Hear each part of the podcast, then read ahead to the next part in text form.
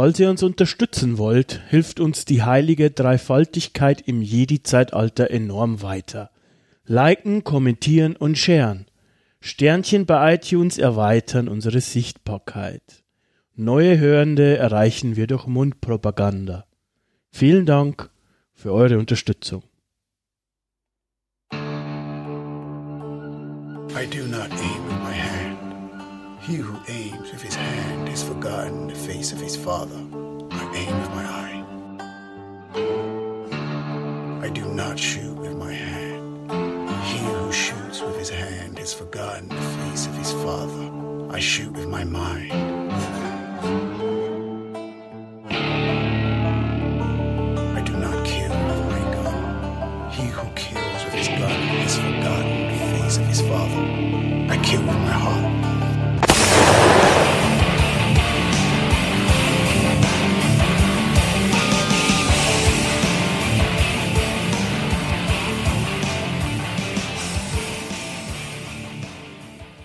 Lange Tage und angenehme Nächte. Und mögen sie euch doppelt gegönnt sein. Mein Name ist Chris und ich palaver gerne in Tonmaschinen. Wie immer bei Abgetaucht mache ich das nicht alleine, sondern mit einem Mitglied aus meinem Quartett, meinem Dean Sven. Ich sage euch meinen Dank für eure Zeit, Sven sei. Ich sage euch auch meinen Dank für eure Zeit, mein Freund. Wie geht's dir denn? Ja, ähm, ganz okay. an, dem, an der Pause merkt man, es ist dieses, dieses oberflächliche, wie geht's dir denn? Aber es ist für einen Podcast, der öffentlich ist, vielleicht auch ganz okay. Es ist okay.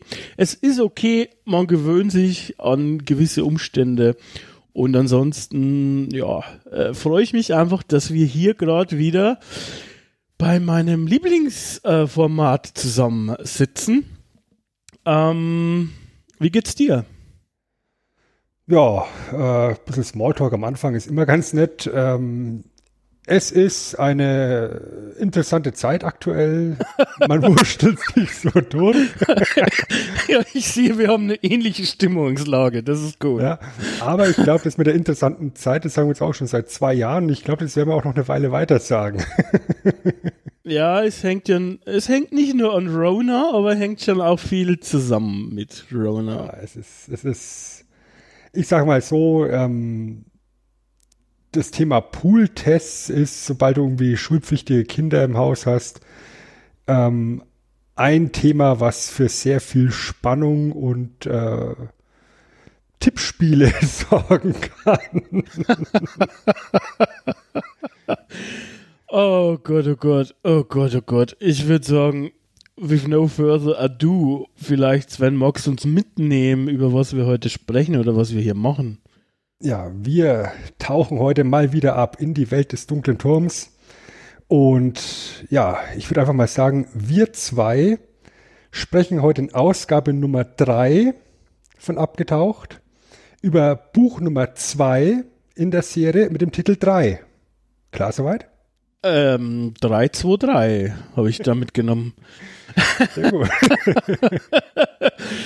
ja, also diese Benamung alleine ist schon mal irgendwie bekloppt eigentlich. Wobei man sagen muss, das ist ja tatsächlich nur im Deutschen so, dass ja. äh, es so bekloppt ist, dass das zweite Buch eben drei heißt. Ja, aber umso schlimmer. ja.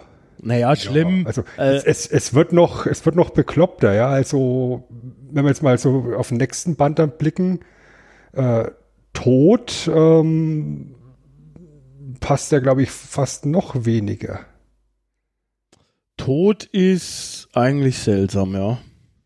Ja, da, da ist der, der Titel im Englischen ja noch äh, weiter weg von der, von der Übersetzung. Ich meine, hier sprechen wir jetzt eben über den, über den äh, deutschen Namen 3, im Englischen The Drawing of the Three, was eine wunderbare Mehrdeutigkeit ist, wie wir dann im Rahmen des, der, der Story feststellen sollten. Während dann eben im nächsten Band The Wastelands das schon sehr frei übersetzt ist zu Tod. Wobei ich weiß nicht, und ich bin da erst relativ spät drauf gekommen, ob Tod wirklich Tod heißt oder ob man auch den Punkt, der dahinter steht, noch mitsprechen muss. Todpunkt. Ja, Ähm, Man, das man ist, weiß nicht. das, man weiß es nicht, da kommen wir wahrscheinlich der nächste Episode drauf, aber äh, ich finde das optisch schön mit diesem Punkt. Also ich finde ja auch immer so ähm, von Covern her und so weiter äh, ist das auch nicht so unwichtig. Also jetzt zum Lesen, zum Spaßen nicht so sehr, aber wahrscheinlich für Leute, die unentschlossen sind und das kaufen wollen. Und ich finde Todpunkt schaut eigentlich ganz cool aus, wobei die ganzen Cover eigentlich mittlerweile ganz nett aussehen. Ich kenne jetzt nicht so die ersten Ausgaben vom Cover her, aber naja, aber ähm, auch hier drei sieht ja auch ziemlich nett aus eigentlich. Mhm. Gerade im Englischen mit der, mit der Tür eben vorne auf dem Cover drauf. Ja, die ja massiv wichtig wird im, im Verlauf der Story, nicht nur in diesem Buch, sondern in so ziemlich allen Büchern, die danach kommen, sind ja Türen dann auf einmal ein ganz, ganz wichtiges Stilmittel. Ja, also ähm, ich meine, gut, wir müssen es eigentlich nicht extra betonen, aber ich sage jetzt nochmal, äh, wir spoilern wie in allen unseren Podcasts massiv. Und ähm, ja, wir unterhalten uns jetzt einfach hauptsächlich quasi über den Roman 3. Ähm, kann aber durchaus auch sein, dass wir Referenzen oder, oder Anmerkungen finden, wenn wir uns gegenseitig triggern, die vielleicht auch in späteren Romanen Einzug finden. Also ganz klare Empfehlung, drei auf jeden Fall gelesen haben, bevor wir hier äh, einsteigen oder es nicht vorhaben, äh, es zu lesen. Wobei wir das nicht empfehlen können. Also Dunkle Turmreihe sollte man gelesen haben. Und äh, gleichzeitig ist wahrscheinlich am, am, am coolsten für euch, für den Hörgenuss, wenn ihr schon komplett durch seid. Den achten Band lassen wir jetzt mal hinten runterfallen, sage ich mal. Aber die ersten sieben, die werden schon, wahrscheinlich, da hat man am meisten Spaß beim Zuhören, wenn man die schon kennt. Würde ich mal behaupten. Ja, und ich möchte die Spoilerwarnung auch noch erweitern, weil eventuell auch noch der ein oder andere Satz fallen könnte zu den Graphic Novels, die die Geschichte ja begleiten. Genau. Ich meine, ich denke, wir werden früher oder später auch mal extra über die Graphic Novels noch reden, Ja. ähm, die ja einen ganz wichtigen Teil der Vorgeschichte zum Dunkelturm ja auch wiedergeben, aber eben ab einem gewissen Zeitpunkt eben auch einfach parallel zu den ersten Büchern laufen. Und da gibt's eben einiges an Material, was eben die Zeit von eben genau diesem Buch hier drei wiedergibt und teilweise eben noch ein bisschen detaillierter ist als das, was wir im Buch bekommen. Ja, ähm, weil du die Türen erwähnt hast, das hat mich sofort getriggert an halt Multiversum, ne? Also weil äh, es ist ja eine Multiversumsgeschichte dann im Prinzip. Mhm. Und die Türen stehen ja halt für den Übertritt in hier ein anderes äh, Universum sozusagen. Ähm, Es ist ja, ja, ja. Sag, sag ruhig weiter. nee, nee. Ja, es ist halt hier so, so ein ganz beliebtes Stilmittel, dass wir hier ständig hin und her springen zwischen Rolands Welt, also Mitwelt, und ich denke, es ist einfacher, wenn wir uns einfach sagen, unsere Welt. Ja, aber Oder? w- genau, aber Versionen von unserer Welt meistens. Also Aber eben, genau, Genau. vers verschiedene Versionen, verschiedene Zeitpunkte, ja, wo sie einsteigen. Und das ist dann eben sowohl für Roland, den wir als Hauptfigur begleiten, als auch für die weiteren Wegbegleiter, die dann eben in vergangenen oder zukünftigen Varianten ihrer eigenen Welt landen, immer der, der tolle Kulturschock tatsächlich. Genau. Und das ist auch eigentlich was, was uns hier eben halt schon zum ersten Mal begegnet. Und das ist spannend, weil der erste äh, Roman, über den wir auch ja auch schon gesprochen haben, äh, Schwarz oder der Ganslinger, ähm, der ist doch eigentlich ganz anders als jetzt, was jetzt folgt. Ähm, und gleichzeitig aber irgendwie auch ein cooler Einstiegspunkt. Ähm, und hier hat es mich richtig begonnen zu faszinieren. Also der erste Teil hat mich auch schon sehr fasziniert. Ähm, äh, wegen dem Western-Thema quasi. Und weil heute das so mysteriös war alles, ne, man erfährt ja relativ wenig. Und hier wird's dann nochmal krasser, hier werden's dann, hier werden's dann so Mindfucks und sowas, mag ich ja eigentlich generell ganz gerne, also ich habe auch gerne Twin Peaks geguckt und so Sachen, wo, wo du auch, wo auch äh, das Gefühl hast, dass dein Gehirn gefickt wird. Und wir haben hier so erste Sachen, dass es hier auch beginnt. Ich meine, ähm, kommen den Einzelnen dra nachher drauf, aber wenn wir jetzt zum Beispiel in, durch die einzelnen Türen durchgehen, denkst du ja zuerst, du bist im Prinzip in unserer Welt direkt, aber es gibt dann eben so Abweichungen, wie eben zum Beispiel, wenn wir durch die erste Tür gehen, ist Cope City äh, nicht in der Bronx, ähm, sondern eben in Brooklyn, glaube ich, oder? Oder habe ich es jetzt vertauscht? Also auf jeden Fall äh, ist, ist dieser Stadtteil Cope City nicht von New York nicht da, wo er eigentlich ist, sondern quasi woanders. Und es sind all, viele so Kleinigkeiten oder Großigkeiten, äh, die, die, die King benutzt, um uns klarzumachen, dass wir hier nicht unbedingt, also dass wir in einer sehr ähnlichen Welt sind, aber in einer Version von unserer Welt sozusagen. Wir werden aber im Verlauf vom äh, dunklen Turm auch noch direkt in unsere Welt kommen und sie ist ja die einzige Ware, die nicht rückwärts funktioniert. Alle anderen genau rückwärts, aber unsere nicht.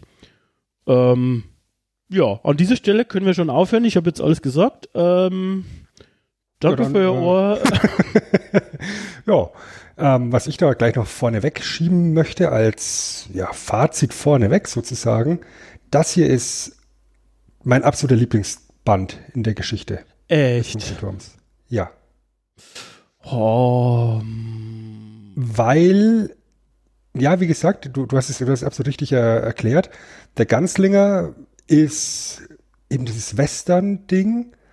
Und dann kommt aber hier direkt zum Anfang ein ganz harter Bruch. Der mit, der im Endeffekt alles, was du im ersten Buch gelernt hast oder gedacht hast zu lernen, ähm, in einem Wisch zunichte macht. Ja, da kommen wir dann gleich im Detail dazu. Und dann diese, diese Charaktereinführungen der weiteren Figuren, die finde ich super, super stark. Und weiterer Spoiler gleich vorneweg, mit Eddie Dean kommt meine Lieblingsfigur der Geschichte jetzt ins Spiel. Ja, also äh, ich hab, also ich muss zugeben, ich bin da einfach gestrickt. Meine Lieblingsfigur ist Roland, ganz klar. Und die anderen mag ich eigentlich alle gleich.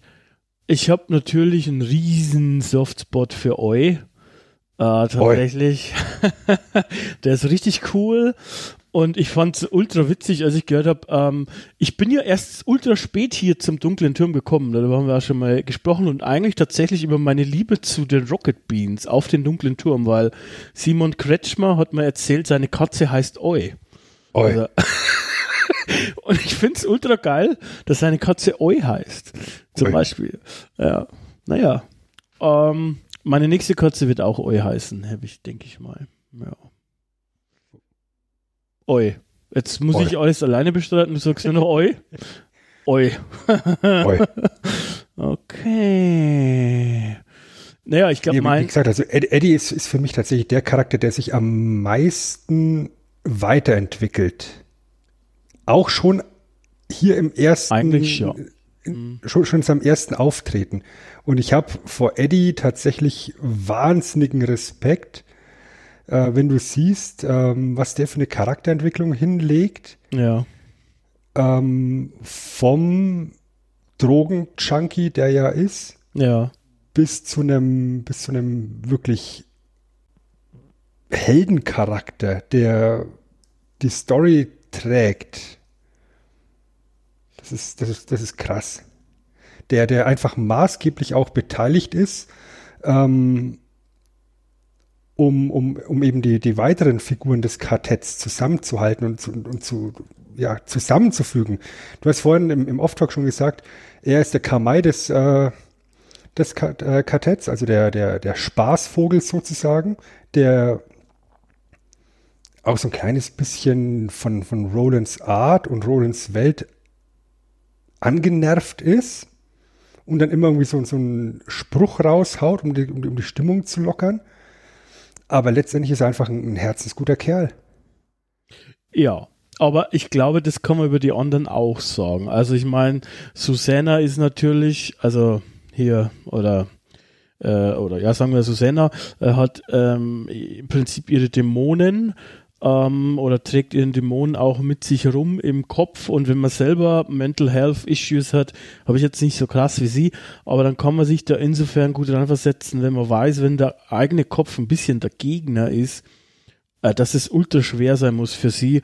Und ich finde sie da halt auch, wie sie, wie, die, wird ja dann diese taffe, diese taffe, etwas Bitch gesagt, diese Braut, die einfach im Prinzip alles kann eigentlich und so einen Willen hat, das finde ich auch krass. Oder Jake, ich finde, der hat auch eine Entwicklung. Er ist ja natürlich in Schwarz noch eine, ja, doch deutlich ein kleiner Junge, der wird eigentlich fast der reifste Charakter, mehr oder weniger, wird ultraweise, wird natürlich auch ein bisschen äh, dann im nächsten Teil, man weiß es nicht so ganz genau, man hat ein bisschen den Eindruck, ähm, fast schon ein bisschen übersinnlich, also dass er auch, sagt ja Roland auch, dass er die Intuition hat wie, wie, wie, wie äh, Shining. Genau. Ähm, und äh, so von daher auch ganz spannend, aber ja, Roland ist halt doch irgendwie Roland halt, ich weiß nicht. Äh, mein Lieblingsroman ist, glaube ich, Glas. Äh, einfach wegen der langen Jugendgeschichte tatsächlich, die ist schon. Die ist schon auch gut tatsächlich. Die ist ja. nett, ja. Aber ich weiß nicht, ich mag dann eigentlich alle ähm, ganz gerne bis vielleicht auf einen, der war ein bisschen enttäuschend, aber da kommen wir, sage ich mal, in anderen Episoden noch dazu. guter Spo äh, guter Cliffhanger. Foreshadow. Genau. Ja, ähm, grundsätzlich beginnen wir diesen Roman ja direkt nach Schwarz. Ja, also sind ein paar Stunden vergangen, genau. Ja, also Roland ist weitergegangen im Prinzip, ne? also so wie er gesagt hat, und ähm, im Grunde kommt er dann ans Meer.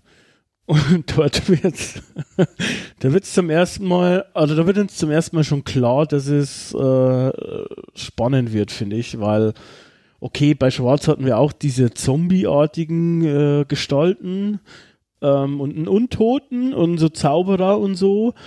Aber was jetzt beschrieben wird, ist doch noch mal ein Stückchen seltsamer eigentlich oder, oder anders mehr Fantasy, finde ich persönlich. Weiß ich nicht. Möchtest du jetzt damit sagen, dass Monster Hummer äh, in den Fantasy-Bereich gehören? Natürlich sind da Kanon, gibt's überall. Bei ähm, äh, äh, hier bei Herr der Ringe gibt's Monster Hummer. Bei äh, ich, ich bin überhaupt gar nicht so gut im Fantasy. Nee, ja, nee, Monster Humor selber irgendwie nicht, aber es ist noch mehr so ausgedacht irgendwie. Weißt du, was ich meine? Ist vielleicht ein bisschen subjektiv.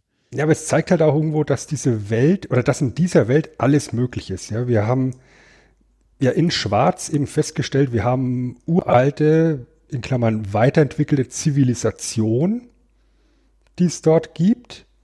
Wir haben dieses Western-Zeugs, wir haben Magie im Spiel und jetzt kommen wir da eben mit Fantasy-Elementen wie riesigen Hummern daher.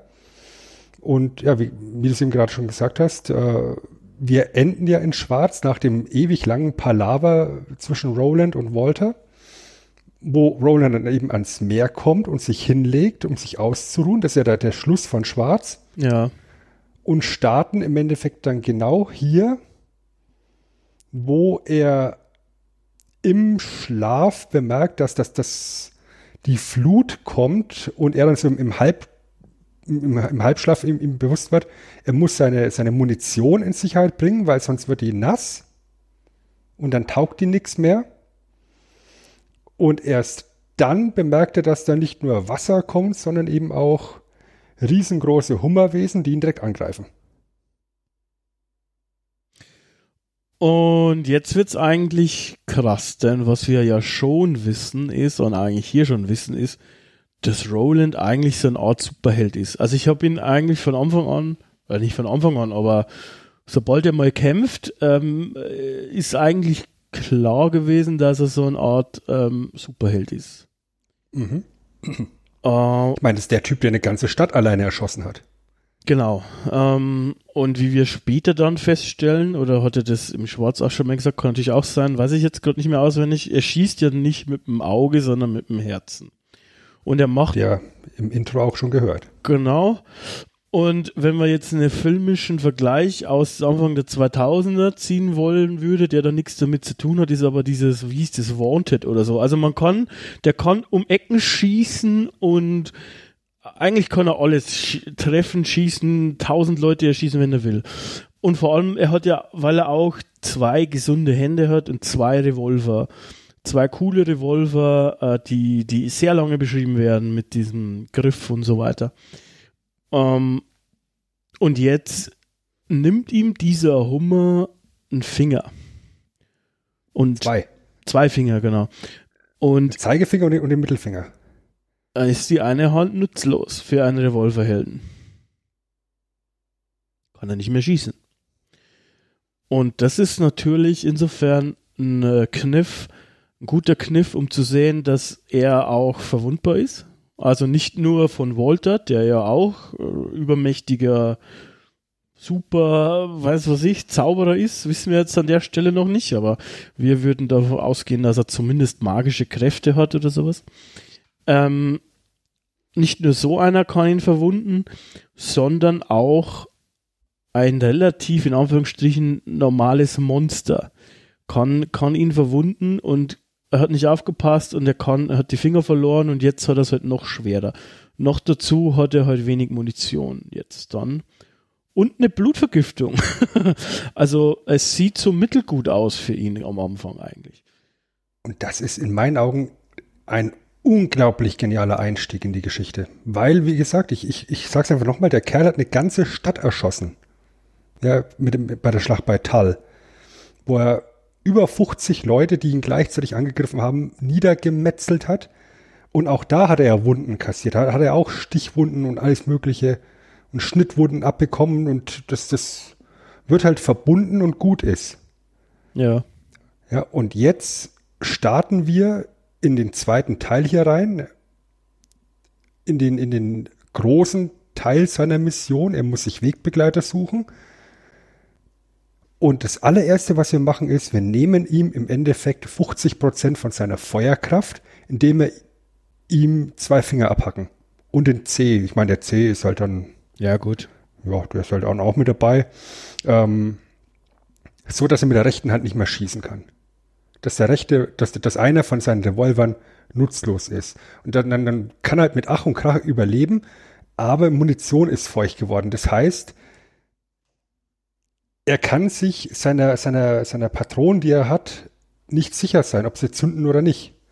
Und er kann jetzt im Endeffekt nur hinhocken, äh, aussortieren, was ist definitiv unbrauchbar, was funktioniert vielleicht, aber vielleicht ist halt in seiner Situation nicht gut genug. Und dann wird er halt krank und hat diese Blutvergiftung. Das heißt, innerhalb der ersten, was sind's, 20 Seiten, 30 Seiten, Ja, ja. haben wir aus dem komplett overpowerten Roland Deshane einen verletzlichen und tatsächlich auch verletzten Sterblichen gemacht. Ähm, denkst, Unglaub, unglaublich große Fallhöhe da, da an, an der Stelle. Denkst du, dass da vielleicht auch einfach die Entwicklung von äh, King selbst als Autor äh, was damit zu tun hat? Weil ich habe mich schon öfter gefragt, weil er hat ja natürlich extrem lange ja, Pausen dazwischen und da äh, entwickelt man sich wahrscheinlich menschlich, wenn es gut läuft, aber auch äh, einfach als Autor oder, oder, oder beruflich ja weiter. Und also ich habe mich jetzt öfter gefragt an manchen Stellen, ob man da merkt, dass es halt viel Zeit vergangen ist und dass er vielleicht auch anders geworden ist oder so. Ich glaube halt jetzt zwischen äh, Schwarz und hier ähm, drei vergingen irgendwie im Original vom Release, äh, ich glaube fünf Jahre. Das ist jetzt nicht so eine mega krass lange Zeit. Aber ich glaube, hat halt am Anfang, als er schwarz geschrieben war, war er noch nicht so richtig erfolgreich. Und hier jetzt ist er, glaube ich, schon erfolgreich. Ähm, denkst du, dass es da irgendwie auch was mit zu tun hat? Also auch so eine Heldenreise, weil um eine Geschichte zu erzählen, lernt man ja immer, man braucht auch eine Heldenreise so. Und jetzt musst du ihm erstmal alles wegnehmen, damit er halt eine Reise bestreiten kann. Und beim, bei Schwarz haben wir das so eigentlich nicht. Da hat er mehr oder weniger drauf losgeschrieben. ich denke, das ist definitiv der Fall, weil Stephen King als Autor sich ja auch weiterentwickelt hat und ähm, ihm damit sicher auch bewusst geworden ist, dass wenn er jetzt Roland komplett overpowered hier durch seine Welt marschieren lässt, dann gibt es, außer eventuell irgendwann Munitionsmangel, ähm, nichts, was ihn aufhalten kann. Und ich ja. denke, es ist ein ganz, ganz wichtiger Punkt, dass du deinen Helden durchs Tal der Tränen auch mal laufen lassen musst. Ich meine, um jetzt mal in den Gaming-Bereich kurz rüber zu springen, Symphony of the Night ist, ist auch ganz cool, wenn du als Alucard direkt komplett overpowered startest und alles mit einem Schlag weghaust und dann kommt der Tod und nimmt dir erstmal alle Waffen weg und du bist da auf, auf Level 1. Und du musst dich wieder rankämpfen. Und ähnlich ist es hier. Und ich denke, ein ganz wichtiger Punkt ist halt, nicht, dass das Roland seine Wegbegleiter holen muss, ähm, damit sie ihn begleiten, sondern er braucht seine Wegbegleiter, um zu überleben. Ja, ja, genau. Ja, und das, das stellen wir ja dann gerade jetzt dann bei der, bei der ersten Begegnung, bei der ersten Tür dann ganz klar fest. Ähm, Roland ist am Ende, als er, als er die erste Tür findet. Ja, er, ist, er, ist, er hatte Blutvergiftung, keine Vorräte mehr, die Munition geht ihm aus. Ähm,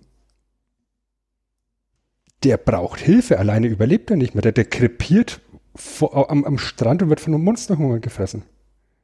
Auch hier habe ich äh, mit dem Wissen, äh, alle Sachen gelesen zu haben, mich öfters gefragt, und das ist jetzt hier wieder, wie gesagt, Spoiler auch auf äh, drei, über drei hinaus, eigentlich über die ganze Serie hinaus. Ähm, denkst du, dass es hier schon mal Durchläufe gab, wo er gestorben ist? Weil im Prinzip ähm, suggeriert ja das komplette Ende vom dunklen Turm, dass er eigentlich immer wieder durchläuft. Also er macht, er kriegt aber wahrscheinlich immer was Neues. Also keine Ahnung, am Ende vom, vom letzten bekommt er ja dann dieses, dieses Horn, ähm, was, was wir in unserem Durchlauf, den wir gesehen haben, nicht, also da hatte er es nicht, sag ich mal. Denkst du, dass es da auch irgendwelche Durchläufe gab vorher schon, die er, die er verkackt hat? Das ist ja fast schon so Videospielmäßig. Oder war den, den wir gesehen haben, der erste Versuch? Das ist schwer zu fragen, äh, schwer zu sagen jetzt wo du eben sagst mit den mehreren Durchläufen und, und, und, und, du sagst, er bekommt ja immer wieder was eventuell dazu. Ja. Bekommt er denn bei seinem nächsten Durchlauf seine Finger zurück? Ja, irgendwas muss ja dieses, einfach weg. irgendwas muss ja dieses Horn machen. Weißt du? Das ja. ist schon, ähm, also ich finde das spannend, darüber nachzudenken. Ich war, ja, ich, jetzt rede ich doch schon wieder darüber. Äh, äh, entschuldigt, weil ich ja wahrscheinlich in Schwarz oder irgendwo auch schon mal drüber geredet. Ähm, ich finde es halt spannend, weil zuerst war ich von dem e kompletten Ende dezent enttäuscht. Aber dann habe ich umso länger drüber nachgedacht und dann finde ich es umso geiler eigentlich. Und wenn man es nochmal sich durchliest oder äh, immer wieder mal dann drüber stolpert, finde ich halt, kann man die Sachen noch, sieht man die halt krasser. Und gerade mit der zweiten Überarbeitung, also mit der Überarbeitung muss man sagen, die hat ja schon auch viel geholfen. Die sind ja da nochmal komplett drüber gegangen. Gibt es ja halt auch schon in Schwarz Anspielungen. Die gab es zugegebenermaßen jetzt beim, bei der ersten Veröffentlichung, Veröffentlichung nicht, aber oder ähm, hier auch teilweise. Ähm, aber es gibt die Überarbeitungen, dann gibt es halt Anspielungen äh, bis ans Ende. Und dann finde ich, kann man sich da so gut, wenn man da Bock drauf hat, drüber grübeln und sich so hineindenken. So. Und ich finde es schon eine spannende Frage, ob es ob er vielleicht hier irgendwo schon mal gestorben ist am Anfang oder sowas und dann musste er wieder von vorne beginnen. Sofort die Videospielassoziation, weißt du, er stirbt irgendwo und dann ist es, kommt es wieder ein Game Over und zurück auf, zurück zu Level 1. Ja, ist so ein, Ro ist so ein Roguelike eigentlich. Also so ein Roguelike. Ja, genau. Manche Sachen darf er wieder mitnehmen. New Game Plus. Dann geht's weiter. Naja.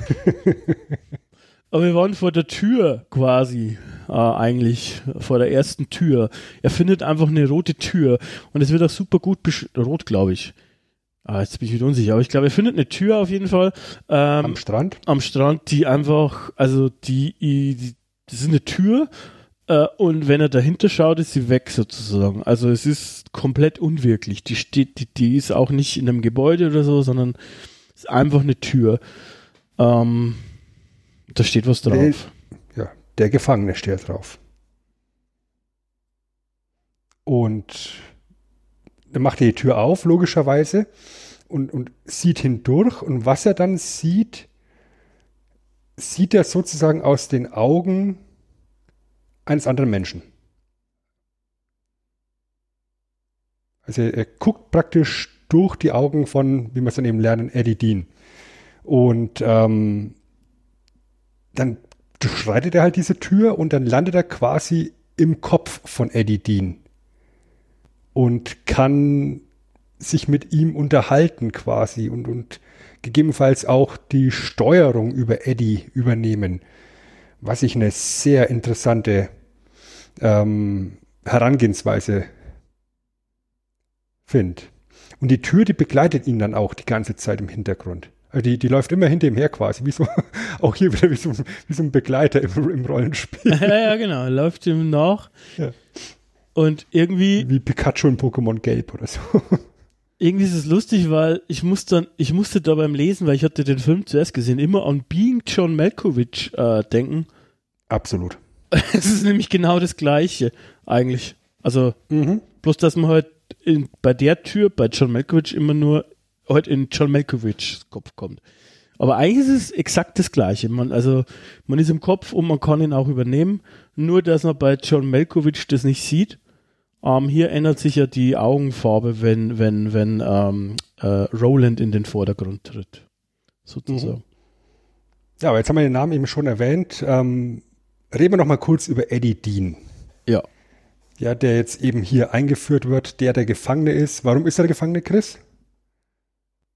Äh, worum er da gefangen ist. Naja, er ist eigentlich im Grunde, also äh, wahrscheinlich in mehreren äh, Gesichtspunkten der Gefangene. Einmal ist er abhängig, ähm, also er hat eine Drogensucht.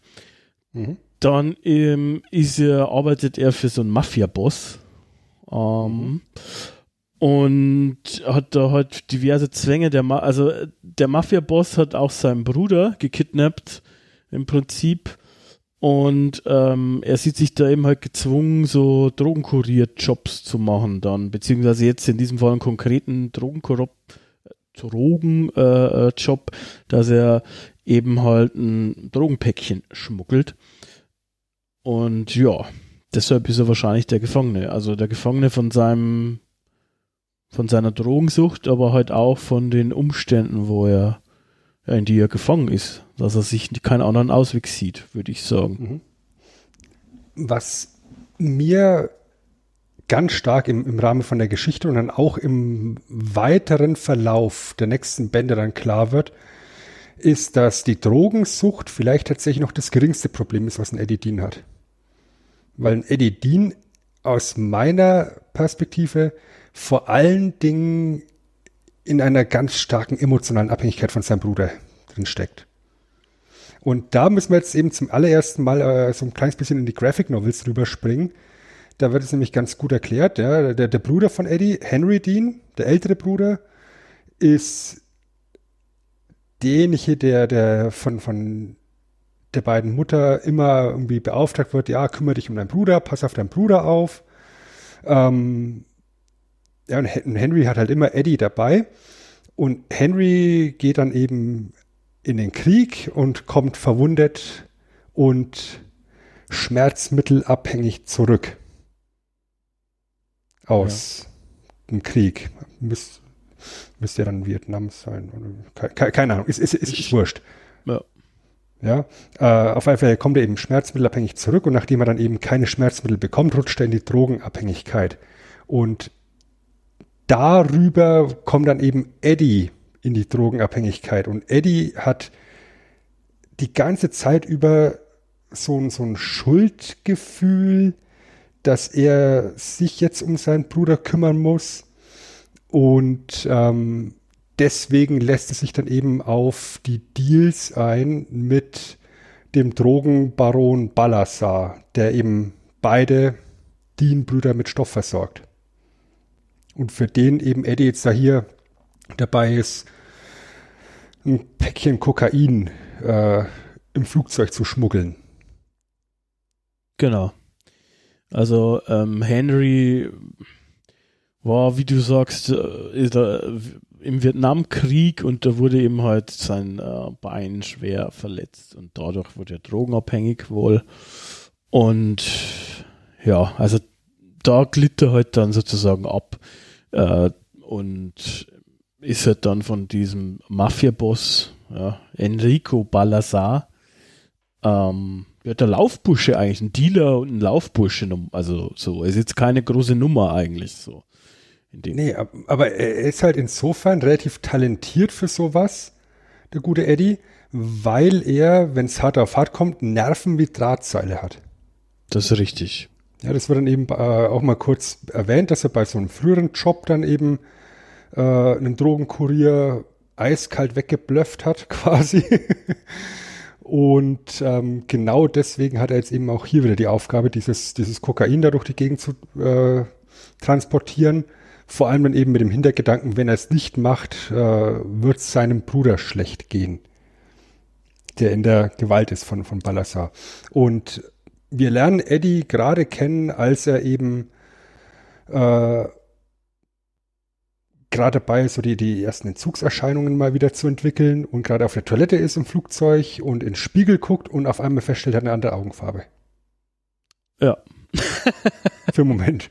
Und äh, um, um, das, um das Ganze mal ein bisschen abzukürzen, ähm, als er dann wieder an seinem Platz ist, fängt Roland eben an, Experimente zu machen in seinem Kopf. Ja, was, was kann er denn machen? Ja, was, wenn, wenn er durch diese Tür durchgeht, ist er im Kopf von Eddie, kann er Sachen mit rübernehmen in Eddies Welt. Spoiler, das funktioniert eher so mittelgut. ja, also Sachen, die aus Mittelwelt stammen, können nicht mit in unsere Welt. Ja, also Rolands Munition zum Beispiel wird nicht funktionieren. Sachen, die er aus Eddies Welt zu sich rüberholt, kann er auch wieder mitnehmen. Ja. Ja, und ähm, was er dann eben macht, ist, dass er kurz die Kontrolle übernimmt und sich was zum Essen besorgt, was dann halt in diesen, diesen Kulturschock äh, auch wunderbar darstellt, weil er einfach gar nicht die Wörter kennt, ähm, die wir hier verwenden. Ja, also er, er ist, er ist er hat dann auch Probleme, bestimmte Wörter auszusprechen und, und, und zu, zu formulieren. Ja, also der, der, der Thunfisch, den, den packt er gar nicht. Genau. Oder das Sandwich ist halt ein Popkin für ihn. Popkin, genau. das ist auch ein schönes Wort. Äh, apropos die Wörter, ähm, das, das ist, das ist, also das ist äh, für mich ein großer Teil dieses Faszinosums. Ja, es ist ein bisschen äh, wenn man es mit anderen Sachen vergleicht, vielleicht wie Clockwork Orange oder so, ähm, dass er einfach so viele eigene, aber auch cool klingende Wörter hat für alles Mögliche.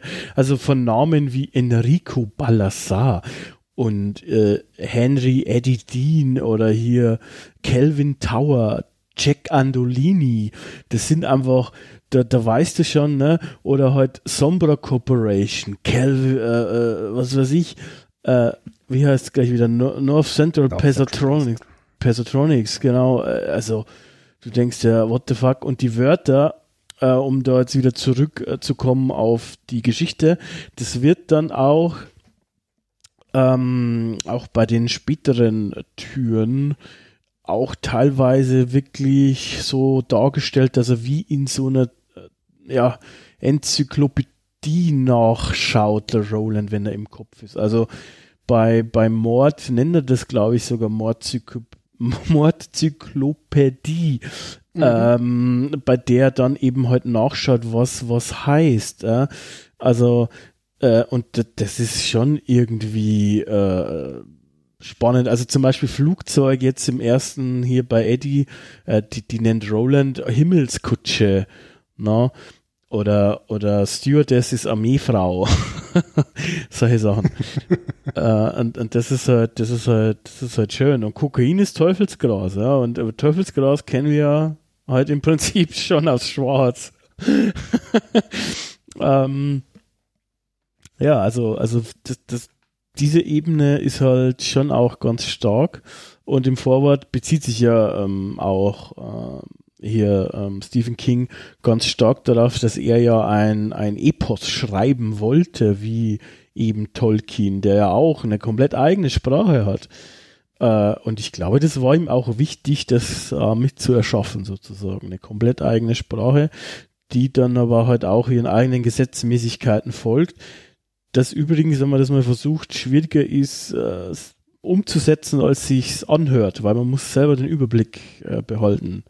Mhm. Ähm, du musst ja konsistent bleiben in dir selber. Genau, und das ist gar nicht so einfach, wie sich's anhört. mhm. ja. ja, also um, um nochmal um zurückzukommen zum Inhalt. Roland kann es eben schaffen, sich eben was zum Essen zu besorgen, zumindest. Äh, mit Hilfe von Eddie, der in der Zeit, wenn Roland die Kontrolle übernimmt, ja, weggetreten ist quasi. Ja. Und das ganze Verhalten von ihm, das äh, macht dann eben eine von den Stewardessen eben stutzig, die ihn erst für einen Terroristen hält, dann allerdings eben äh, entdeckt, dass er ein Drogenpäckchen unterm Arm hat, am Körper festgepappt. Und das natürlich dann direkt an den Piloten meldet, der die Bodenkontrolle informiert, dass eben Eddie Dean dann direkt nach der Landung hops genommen werden kann. Und das ist dann eben der Moment, wo Roland als, als der geübte Beobachter das natürlich realisiert hat und dann eben in den direkten Kontakt mit Eddie tritt und die beiden sich dann in Eddies Kopf mehr oder weniger ja, unterhalten. Unterhalten in der Form, dass Roland äh, sehr dominant einfach Befehle gibt und sagt, wenn du überleben willst, dann mach, was ich sage. Das, was er eigentlich wahrscheinlich, also vermuten wir dann auch ja, wenn man die Geschichte anschaut, ähm, gewohnt war, ganz lange Zeit zu machen, ja, weil er ist der Revolvermann. Die Leute machen, was er sagt. Er ist der letzte Revolvermann. Und so spricht er auch mit Eddie Dean. Mhm. Und Roland ist natürlich dran gelegen, dass eben sein, dass es seinen Wegbegleiter bekommt. Also muss er jetzt eben Eddie helfen. Ähm, lässt Eddie aufs Klo gehen im Flugzeug und holt ihn in seine Welt rüber, wo Eddie dann komplett heutzutage würde man sagen, lost, am, auf einmal am Strand steht ähm, und, und äh, Roland ihm äh, mit, der, mit, der, mit der noch funktionierenden Hand und de, de, dem, dem Zittern durch die Blutvergiftung die, die Drogenpakete vom Körper schneidet, während draußen vor der Tür, also vor der Bordtoilettentür, die Besatzung des Flugzeugs äh, versuchen, in die, in, ins Klo reinzukommen nach der Landung, um eben Eddie festzunehmen, wo sie vermuten, dass der gerade die Drogen im Klo runterspült. Ja, genau. Ja. Und äh, um das Ganze jetzt einfach äh, abzukürzen, Eddie platziert die Drogen in Rolands Welt, geht zurück in seine, just als die Tür aufgebrochen wird, äh, er dann mit ja, buchstäblich heruntergelassenen Hosen erwischt wird, ähm, am Flughafen ins Verhör genommen wird. Ja, und die können einfach nichts finden. Die, die, die Drogen sind nicht im Klo. Die Tanks werden ausgespült, da ist nichts drin es ist nichts an seinem Körper, außer eben ein paar ja, rote Striemen, wo er sagt, da habe ich eine Allergie bekommen. Und da hat er Nerven wie Drahtseile während des Verhörs. Und irgendwann, er, sitzt dann da, nur in einer Unterhose bekleidet, wird, wird verhört und irgendwann dreht er einfach den Spieß um und sagt, passt mal auf, dann möchte ich jetzt euren Vorgesetzten sprechen und dann schwärzt sich den an und den schwärzt dich an und dann macht ihr jetzt alle mal einen Drogentest und dann schau mal, wer, wer, wer hier clean ist. Und er kommt damit durch.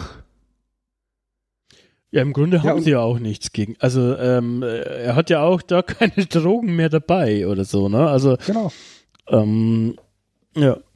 Aber, aber es ist halt dann zum ersten Mal eben dieses, boah, was für ein tougher Typ kann dieser Eddie sein? Der sitzt da, der hat massive Entzugserscheinungen. Ähm, Roland ist nicht bei ihm in dem Moment, weil Roland äh, seinen Körper ein bisschen in Sicherheit bringen muss, damit der nicht äh, zerfleischt wird auf der anderen Seite der Tür. Und das zieht Eddie eiskalt alleine durch. Und das finde ich ist eine super coole Szene, wie Eddie Dean da sich durch dieses Verhör wurstelt und irgendwann den Spieß umdreht und sagt, pass mal auf, Leute, ihr könnt mich alle mal.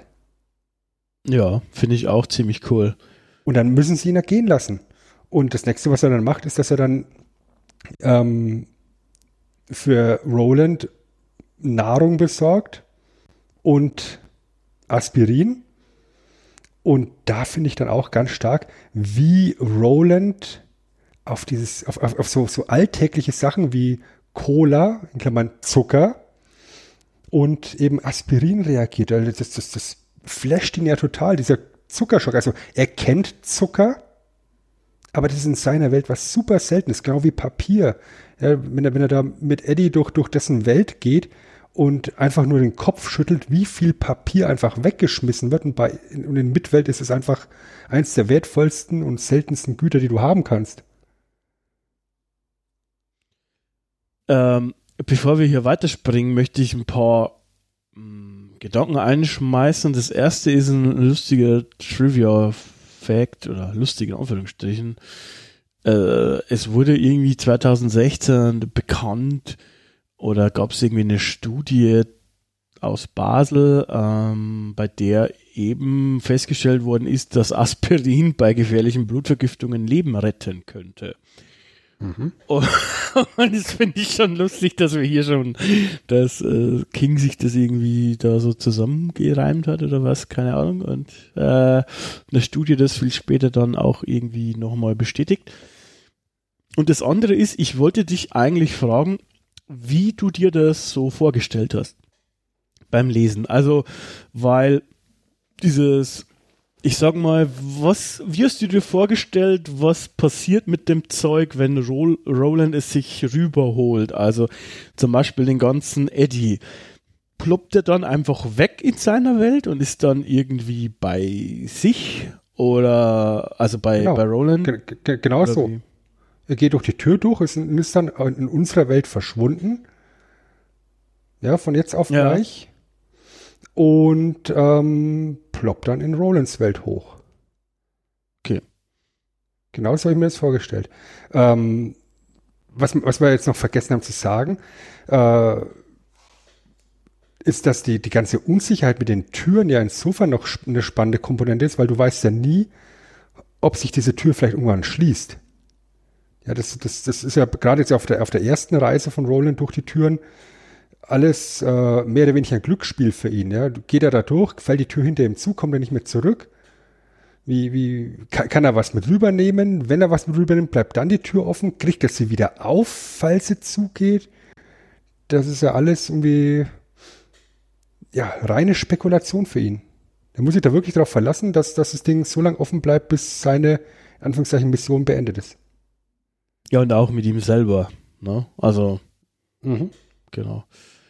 Ähm, das ist, das wird auch gut deutlich, dass er da alles andere als sicher ist, aber dass er eben auch denkt, dass es seine Bestimmung ist, äh, um den Turm zu finden. Das ist ja äh, das große Motiv, dass er eben durch diese Türen muss und dass er auch quasi, naja, diese Leute da braucht, äh, oder jetzt zumindest Eddie, ähm, dass der was mit ihm zu tun hat, dass er vielleicht in sein Kartett gehört. Ja, und den Turm finden wir jetzt dann ja auf eine andere Art und Weise wieder. weil, weil Eddie dann eben am Flughafen von den Handlangern von Ballasar äh, aufgegriffen wird und dann eben zu Ballasar gebracht wird. Ja, das sind eben die verschiedenen Charaktere, die es da gibt. Äh, allen voran eben die rechte Hand von, von Enrico Ballasar, Jack Andolini. Ein etwas grob schlechtigerer Typ. Ja. Ja ähm, der Eddie da eben aufgreift und in das, was ist, ist ein Lokal von was, was Ballasar da hat, ne? Ja, ist ein Restaurant ja. quasi, glaube ich. Genau. Hm. Und das hat in passenderweise den Namen zum schiefen Turm.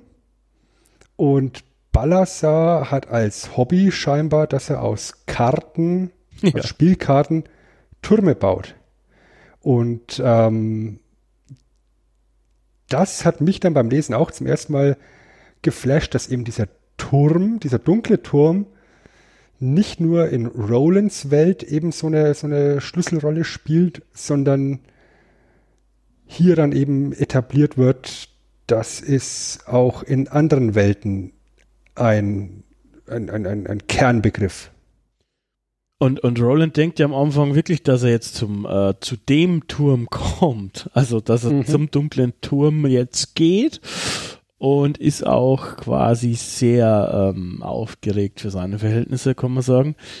Ähm, es wird dann aber schnell klar, dass es äh, nicht der Turm ist, sondern eben halt, ja, ein Restaurant, eine Lokalität von diesem Mafia-Boss Balazar, der übrigens äh, auch noch später, ähm, in späteren Romanen äh, nochmal wiederkommt. Ne? Also, ähm, das ist. Multiversum macht's möglich. Genau. äh, was dort passiert ist, aber, äh, ja, alles andere als schön, insofern auch, dass Henry dann äh, stirbt, sozusagen, an einer Überdosis. Das, das, das ist allerdings eine Szene, die tatsächlich irgendwo eine gewisse Komik tatsächlich inne hat.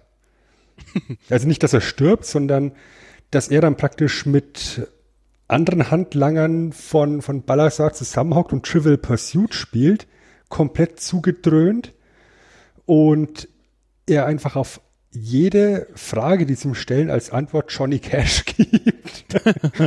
Bis auf die letzte Frage, ähm, wo tatsächlich dann gefragt wird, welcher Country-Sänger war auch bekannt als The Man in Black und äh, hatte Hits wie Falls in Prison Blues und so weiter.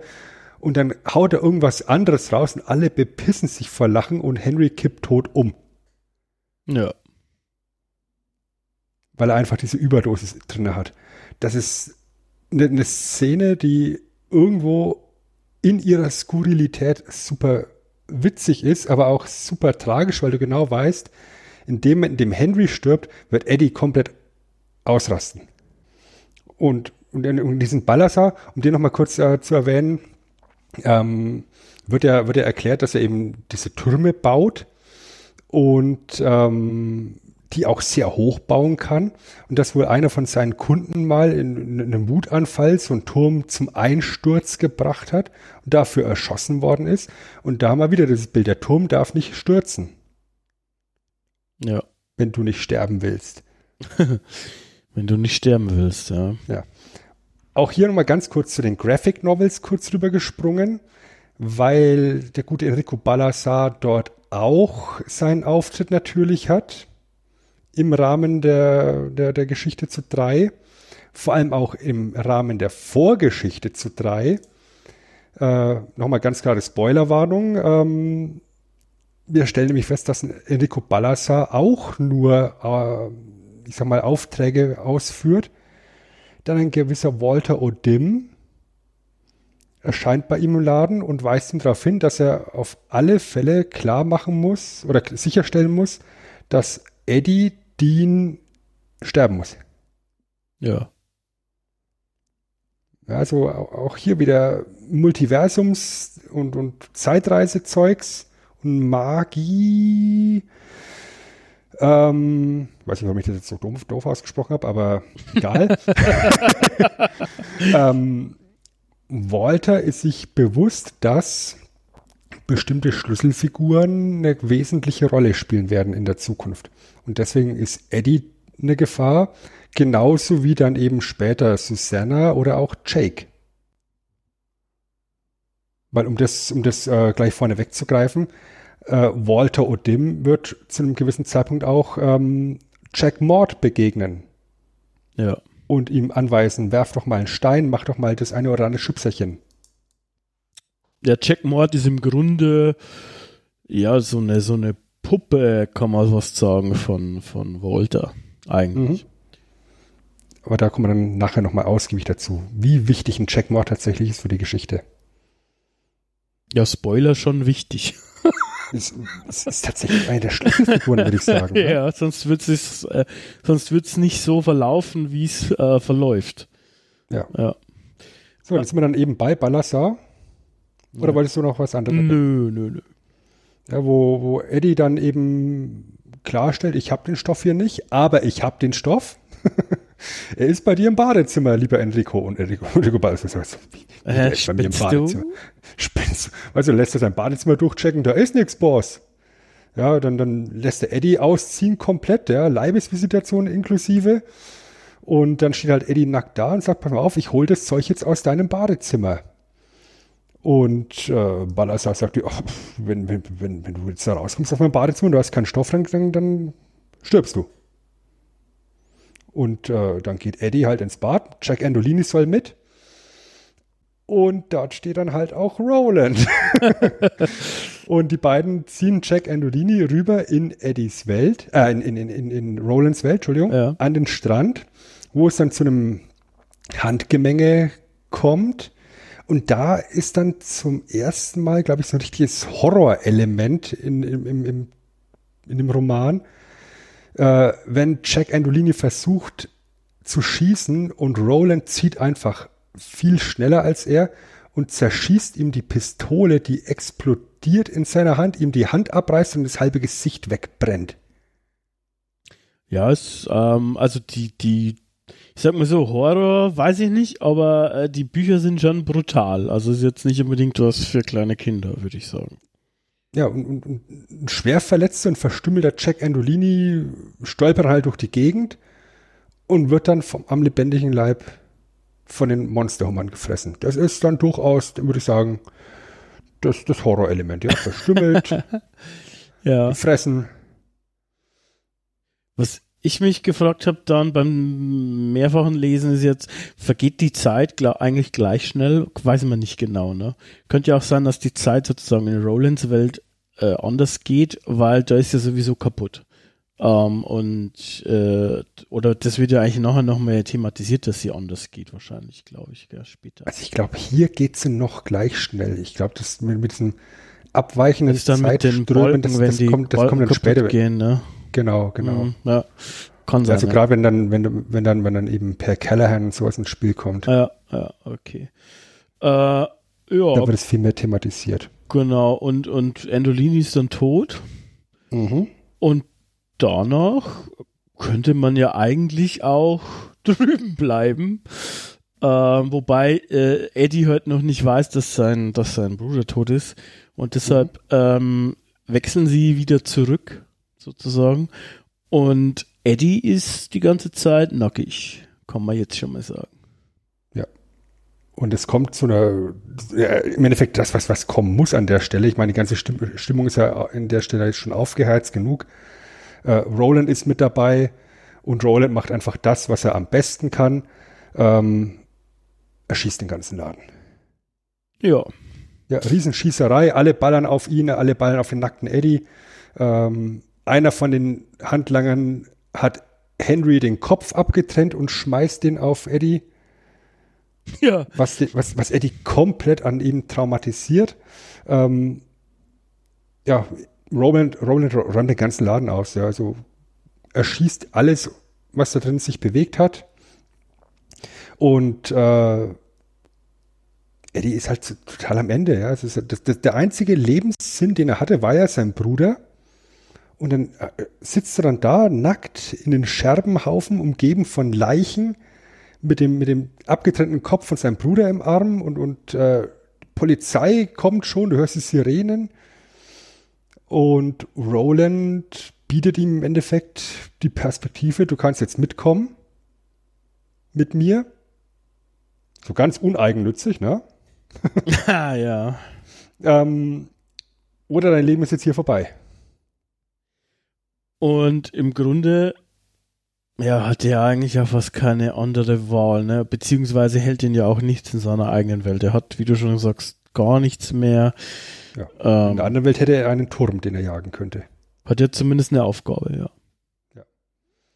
Und Eddie ist, ist ja ein smarter Bub tatsächlich, ja. Hat das Badezimmer ja auch noch durchforstet und hat da eben äh, Antibiotika gefunden. So eine kleine Ration. Ja nimmt es mit in Rollins, Rollins Welt und die wechseln beide rüber. Und ähm, dann gibt es so, so einen kleinen Zeitensprung für, für, für, ein paar Tagen oder, oder ein, zwei Wochen oder sowas, ja. wo Roland die meiste Zeit eben schlafend verbringt, weil er eben mit, mit Nahrung, Wasser und Antibiotika versorgt wird, während Eddie während seines Entzugs, ja, von, von, von jetzt auf gleich auf Cold Turkey, ne? Den er, den, den macht er da eben diesen Entzug durch und muss dafür sorgen, dass er und Roland überleben.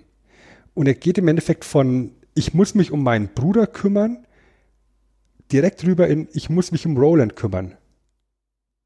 Ja. Wird aber trotzdem noch eine ganze Zeit lang im, in seinem Kopf von seinem Bruder und, und, und dessen, und dessen äh, Schuldzuweisungen, die er sich selber einredet, ähm, verfolgt.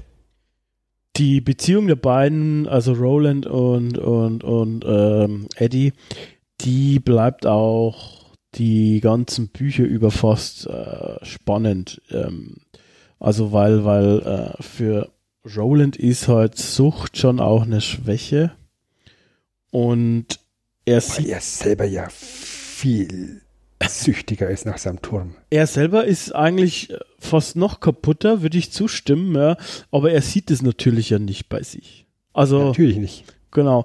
Und, und er selber hält sich ja für den, das Mittel der Wahl. Also er ist jetzt auch kein, haben wir ja letztes Mal bei Schwarz schon gesagt, er ist jetzt nicht unbedingt der strahlende weiße Ritter so in dem Sinn. Der, der hat schon, wie du schon vorher richtig gesagt hast, ganz uneigennützig. Er hat ja seine eigene Agenda, ne? Und äh, ich meine, er lernt die dann schon alle lieben und liebt die dann, glaube ich, auch, aber er ist trotzdem immer sehr eigennützig und egozentrisch eigentlich in allem, was er macht. Es geht immer eigentlich um sich und um seine Jagd. Und er würde ähm, gerade jetzt am Anfang sowieso jeden opfern dafür. Und er glaubt ja auch, dass er Eddie braucht einfach. Also deshalb nimmt er ihn ja mit. Nicht, weil er so ein guter Typ ist oder so, sondern ähm, weil er Eddie braucht. Ja, ohne Eddie stirbt er. Genau. Und Eddie ist halt, wie gesagt, dann auch derjenige, der ihn dann eben das Leben rettet. Ja, indem er Hummer erschießt und, und abkocht und, und äh, Klar. ihn mit Wasser versorgt und so. Und die beiden haben dann die ersten Gespräche und lernen sich besser kennen. Und ähm, Eddie wird es natürlich absolut klar, als, als jemand, der aus erster Hand Erfahrung hat, dass Roland ein Turmjunkie ist.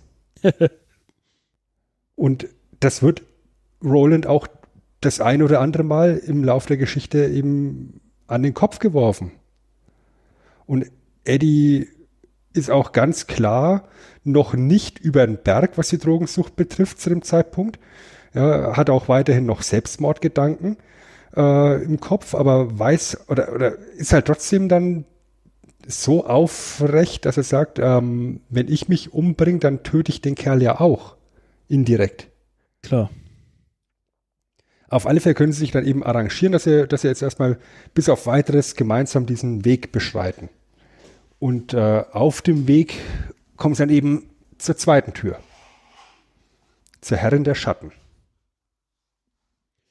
Zur Herrin der Schatten. Mir ist gerade nochmal bei dem letzten Satz mit den Süchtigen äh, in den Sinn gekommen. ist eigentlich interessant, dass Stephen King diese genau diese, diese Personen wählt, so Süchtige, weil er ist ja im Prinzip ja auch, äh, ich glaube, trockener Alkoholiker, ähm, aber er war auf jeden Fall auch koksabhängig und sowas, glaube ich.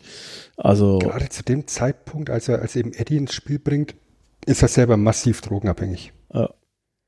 Und er verarbeitet also er, es ja auch in diesen Romanen dann mit dem Autounfall und sowas vor allem. Ne?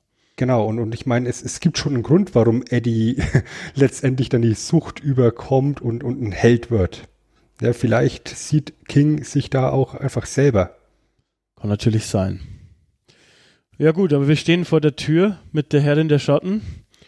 Und naja, Eddie möchte mitgehen, äh, durchgehen, aber Roland lässt ihn nicht. Weil er Schiss hat, dass, dass äh, Eddie stiften geht. Ja. Ähm, oder, oder sich eben Drogen besucht, äh, be, be, nicht besucht, sondern besorgt.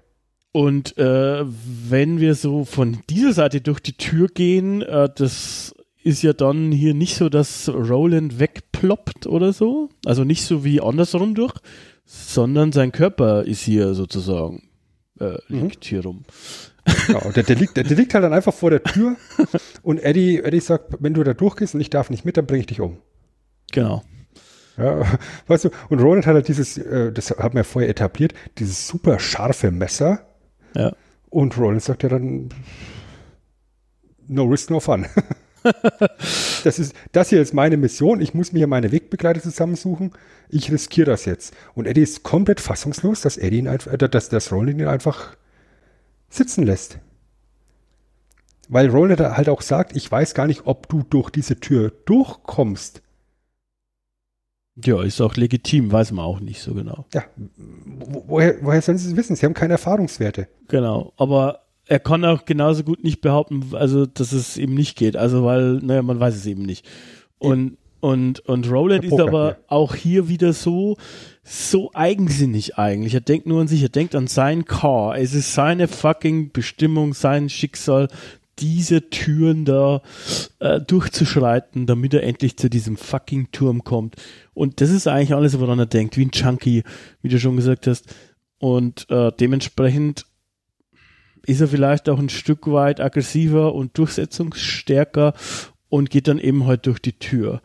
Und diesen Abschnitt fand ich schon irgendwie spannend, weil das ist eine äh, Sichtweise, die ist doch äh, speziell, weil es geht jetzt quasi um eine farbige, aber wohlhabende Frau ähm, aus dem Jahr 1964.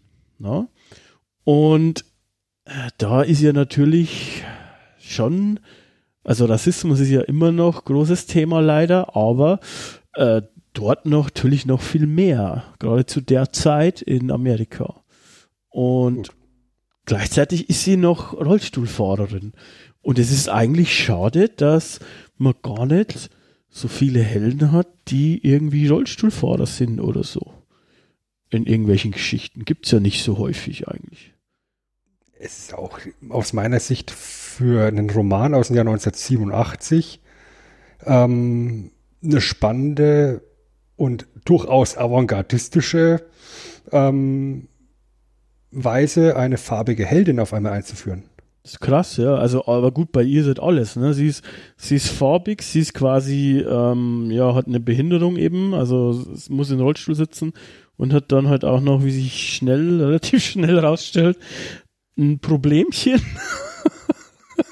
ja, aber sagen wir einfach mal, um wen es sich handelt. Es, es, ja. Wir reden hier über Odetta Holmes, ja, eine ne, ne, ne politisch sehr aktive Farbige, wie du es eben gesagt hast, die sich eben für die Rechte der Schwarzen einsetzt, die Rassismus erfahren hat am eigenen Leib. Ähm, ja, warum sitzt sie im Rollstuhl? Weil sie fünf Jahre vorher vor eine U-Bahn geschubst worden ist. Ja und ihr dabei die Unterschenkel weggerissen worden sind. Und seitdem gibt es in Odetta Holmes noch eine zweite Persönlichkeit ähm, namens Detta Walker, die das krasse Gegenteil von der wohlhabenden und auch im Englischen würde man sagen well-spoken, also der, der wirklich sehr gut artikulierten Frau ist. Ja, Detta Walker ist ein Missstück. Sie sind eigentlich, wie du sagst, quasi, es ist wie, ja, wie eine Münze, quasi, also äh, in beide Richtungen des, des, des Extrem mehr oder weniger. Also, weil, also Detta ist ja quasi, also wie du so gesagt hast, gewaltbereit, die, die schreckt vor nichts zurück, die Wortwahl ist sehr vulgär, ist äh, weiße Wichser. genau, und, und, und, und äh, Odetta ist genau das Gegenteil. Die, ist, die, ist, die kann sich super gut artikulieren, ist sehr höflich, sehr freundlich. Und, und äh, das ist halt wie quasi eben dieselbe Münze, zwei verschiedene Seiten halt. Und, und das ist ja schon irgendwie spannend, weil Roland in diesem Kopf eben landet, in Odetta. Und er merkt auch relativ schnell, dass er eben nicht alleine ist. Das ist krass dass er, dass er, dass er in diesem Kopf landet und dann eben sofort merkt, hier stimmt was nicht. Ja. In dieser Person, wie er dann eben feststellt, in dieser Frau gibt es noch eine zweite Frau. Und diese zweite Frau, die ist keine gute. Nee. Das merkt er sehr schnell. Und ich meine, die, die Vorgeschichte, die dann eben zu Odetta und Detta noch erzählt wird, ja, dass, dass äh, Odetta halt als, als wohlhabende Frau hat er, hat er einen, einen, Chauffeur und sie verschwindet halt einfach manchmal für Tage und keiner weiß, wo sie ist.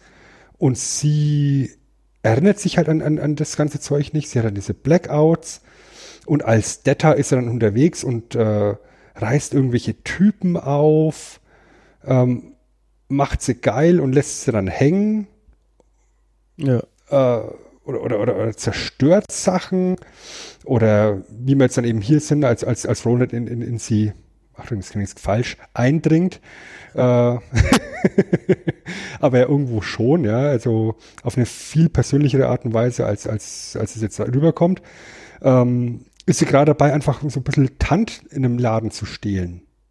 Und das ist auch eine super coole, also ich fand diese ganze, diese ganze ähm, auch ja, mehr oder weniger Verfolgungsjagd im Rollstuhl in diesem Kaufhaus oder was es da war, das ist, finde ich, super cool geschrieben. Also du hast da richtig so ein, also ich hatte da so ein, so ein Action-Feeling, aber halt Absolut. auch ein realistisches mit einem Rollstuhlfahrer hatte ich so vorher noch nie gelesen äh, und fand ich wirklich, wirklich spannend und ja, es ist halt einfach eine krasse Idee, schon alleine, dass du bei jemandem im Kopf sein kannst und dann eben, dass du bei jemandem im Kopf bist, der eben dieses Problem hat, eine gespaltene Persönlichkeit zu haben. Das ist, äh, das ist schon krass und wir sind halt hier, wir lesen hier mit, ne? Ähm, und wir kommen ja nachher noch drauf, warum es so ist. Ne? Das wird ja auch noch hier äh, in diesem Roman quasi aufgelöst, ähm, was da so zusammenhängt. Mhm. Was ich halt auch sehr gut finde als Ansatz, ist, dass du jetzt nicht durch jede Tür durchgehst und dann ein kleines Abenteuer erlebst, ja, eine kleine Episode in dieser Serie und am Ende der, der, der Episode gehen wir durch die Tür und, und alle sind glücklich, sondern das war der Ansatz, den wir bei Eddie hatten, ja. Roland ja. hat mit Eddie sein Abenteuer in, in dessen Welt äh, gemacht, eine Episode, vielleicht auch ein Zweiteiler und hat Eddie damit rübergenommen. Hier landet in diesem Kopf. Wir haben die Situation, Detta Walker klaut gerade einfach ein bisschen Modeschmuck und Roland wird es klar und er muss sofort handeln und ohne groß zu fackeln entführt er diese Frau in seine Welt. Ja. Wir sind ja, übrigens auch in New York gewesen, also das haben wir glaube ich gar nicht gesagt. Ja, es ist alles. New ist York. eigentlich alles New York, ja, genau. Ja, ja. ja und, und im Endeffekt wird Detta Walker, Schrägstrich Odetta Holmes, von jetzt auf gleich in Rolands Welt gezerrt und lernt Roland dann in dessen Welt kennen. Das ist der Unterschied zu Eddie, der eben Roland eine, eine Zeit lang, ein paar Stunden in New York mitbegleitet hat. Ja. Und, beim Wechsel rüber nach Mitwelt ähm, switcht das Ganze in, in, in ihr von Detta zu Odetta. Und die hat noch keine, keine Ahnung, was, was, wo, wo, bin ich denn hier? Wieso bin ich am Strand? Wer seid denn ihr zwei? Warum hältst du dem Mann ein Messer an die Kehle? Und äh, ja, das ist, das ist eine unglaublich interessante Situation, die dann eben auch in, im, im weiteren Verlauf dann wichtig ist, weil, weil Eddie sich sofort in Odetta verliebt ja. ja. Roland sagt, pass mal auf, mit der stimmt was nicht. Ja, also Roland kennt den Begriff der Schizophrenie nicht. Natürlich, ja. ja woher auch. Aber er, er, sagt, mit der stimmt was nicht, da ist noch eine andere Frau. Ähm, und Odetta erzählt ihnen dann halt von einem Jugendausflug, wo es mit ihrer Familie unterwegs war und wo ihr jemand einen Backstein auf den Kopf geworfen hat. Beziehungsweise ein Backstein ist wohl von irgendwo oben runtergefallen. Das ist die Situation oder die Version, die sie kennt. Äh, was wir eben später erfahren, dieser Backstein wurde geworfen von Jack Maud. Und dieser Backstein auf dem Kopf ist die Basis dafür, dass Detta überhaupt entstehen kann in, ihren, in ihrem Kopf. Und durch den, Unfall mit der U-Bahn wird Detta sozusagen aktiviert.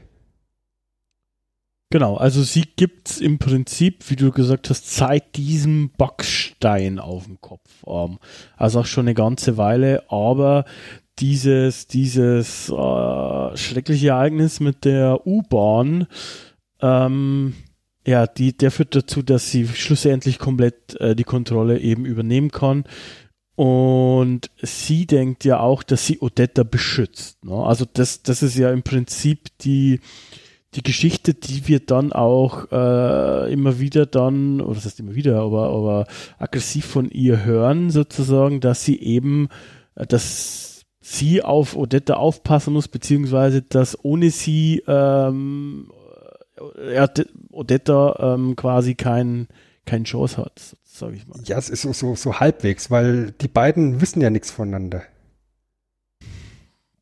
Ja, dann drüben aber schon.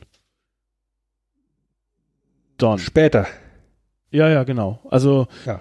Ja, ja also, das, das ist halt eben bis dato eben der, der, der, der, die ganz klare Trennung im Kopf. Auf der einen Seite, wie du es gerade gesagt hast, mit, den, mit den Münzen.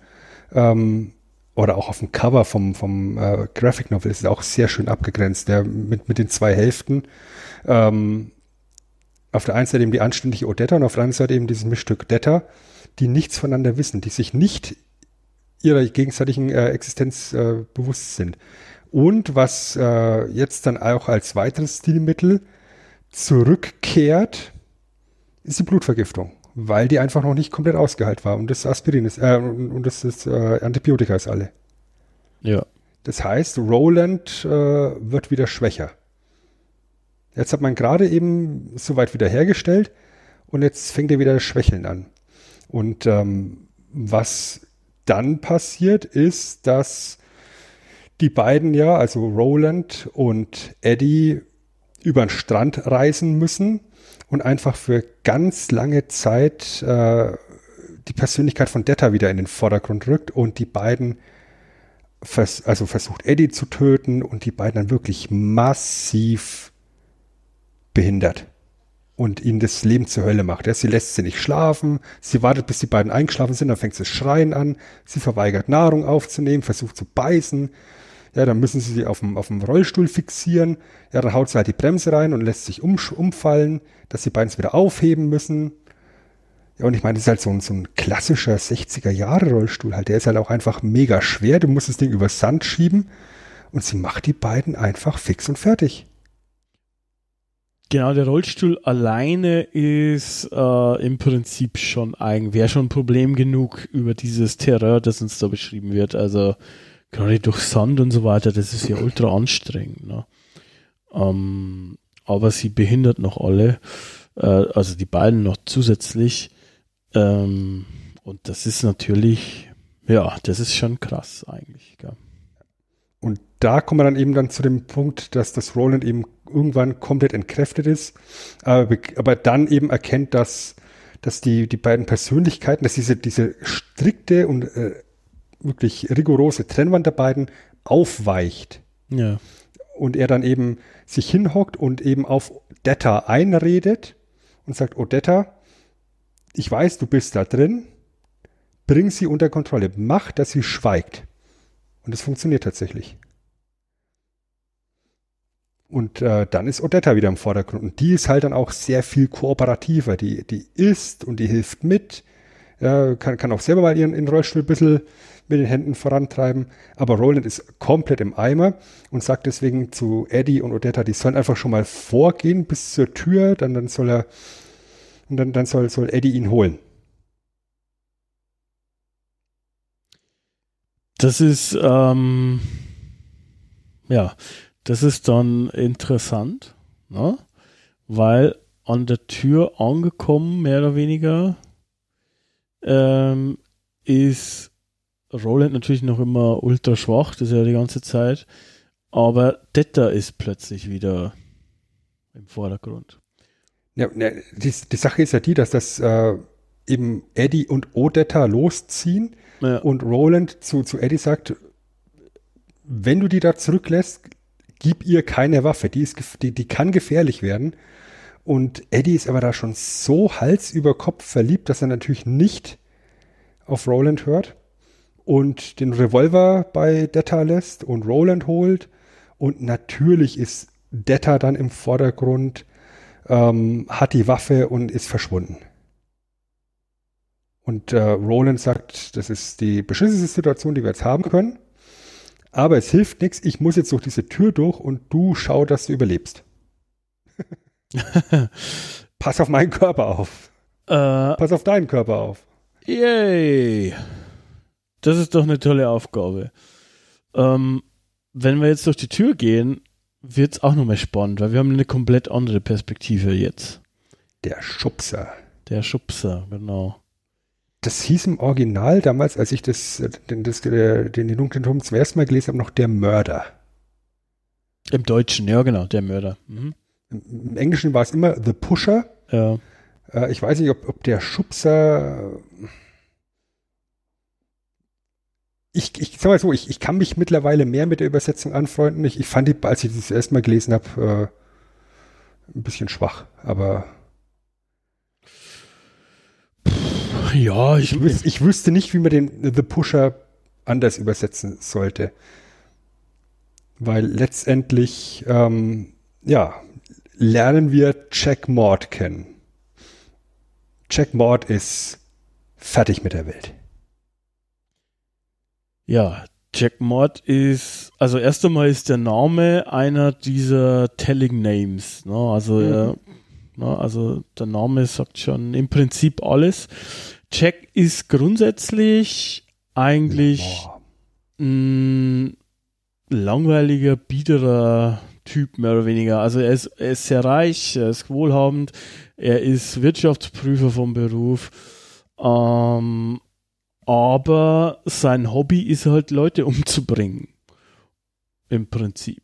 Und er tut es nicht unbedingt deshalb, weil er gerne tötet, also nicht, nicht äh, wegen der, der Handlung an sich, sondern weil er sich vorstellt, dass seine Taten eine ja, größtmögliche Wirkung auf den Kosmos haben. Ja? Also so, ich sag mal Stichwort äh, ähm, hier Butterfly-Effekt. Ne? Also mhm. er nimmt, er nimmt was weg und, und dadurch wird, werden Sachen komplett neu arrangiert oder entstehen neu.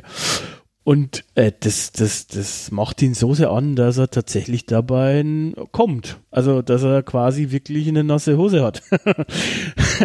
Muss man sagen. Und ja, in dem Kopf von diesem Typen sind wir jetzt. Ja.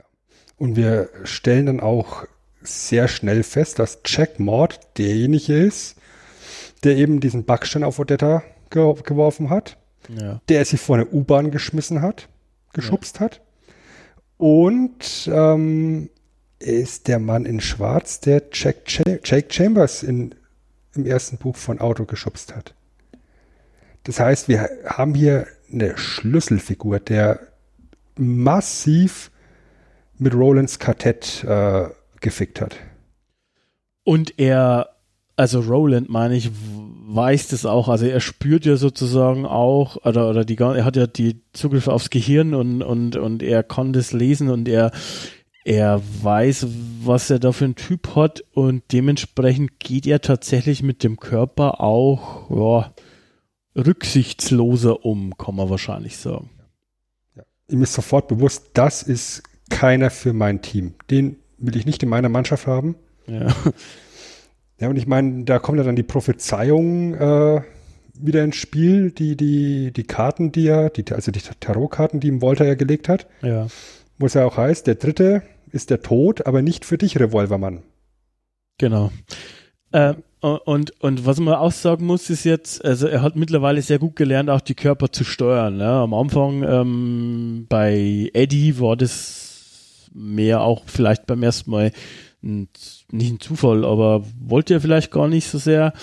Ähm, und gleichzeitig ist es aber eben halt auch so, dass ähm, ja er eben ja den jetzt besser steuern kann und sich Checkmate selber nicht so wehren kann. Gleichzeitig haben wir natürlich auch eine Situation auf der anderen Seite, ne?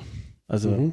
von der Tür. Wo halt Detta, wie wir es eben befürchtet haben, sich äh, wieder angeschlichen hat, Eddie überwältigt hat, ihn gefesselt hat ähm, und ihn dann so gefesselt hat, dass er sich entweder selber erwürgt mit den, mit den, mit den, wenn er sich zu sehr bewegt, oder ja, sie wartet halt, bis die Hummer aus dem Wasser kommen und den auffressen. Ja. Ja, so.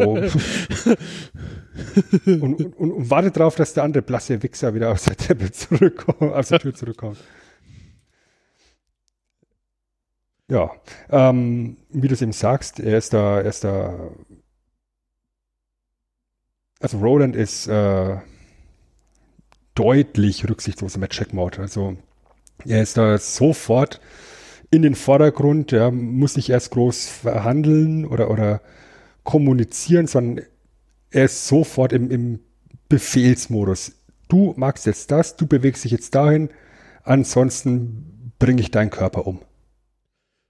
Ja, und, und ihm ist es auch wurscht, was mit ihm passiert. Also er überfällt ja ein Waffengeschäft, ne? Und er sucht noch Antibiotika und so weiter, ne? Das ah. Waffengeschäft finde ich übrigens ist, ist eine sehr coole Szene. Ja, also wenn, wenn, wenn er im Körper von Jack Mort dort reingeht und na, er weiß ja jetzt nicht genau, was er braucht, dann guckt er diesen Katalog an ähm, und kann dann anhand von den Bildern eben erkennen, das ist die Munition, die ich brauche ähm, wie viel kann ich denn da haben? Und spekuliert dann, keine Ahnung, mit, mit 20 Schuss oder sowas. Und dann geben sie ihm halt dann vier Packungen mit jeweils 50 Schuss. Und er ist total geflasht in dem Kopf, was es da für, für, für was, was er damit alles erschießen kann. Ich bin jetzt gar nicht sicher, aber ich glaube, er hat ja im weiteren Verlauf der Romane nie wieder Munitionsprobleme, oder? Hat er nochmal Munitionsprobleme? Ich glaube nicht. Nee, nee, nee. also, hier haben wir gut eingesackt. Also er hat sich, der hat sich hier wirklich gut eingedeckt. Ähm, und dann, dann haben wir die Situation, dass er das Jack Moore dann eigentlich einen Waffenschein vorlegen müsste, den er natürlich nicht hat. Ja. Und er dann eben mit einer List äh, es schafft, den, den, den Waffenverkäufer und zwei Polizisten so gegeneinander auszuspielen, dass eben an, an diese 200 Schuss Munition kommt, die zwei Polizisten überwältigen kann und dann noch in eine Drogerie geht und sich äh, Antibiotika besorgt. Auch da komplett geflasht ist, weißt du, na, vielleicht kriege ich ja eine Handvoll Pillen und dann kommt da hier 100 Stück oder so.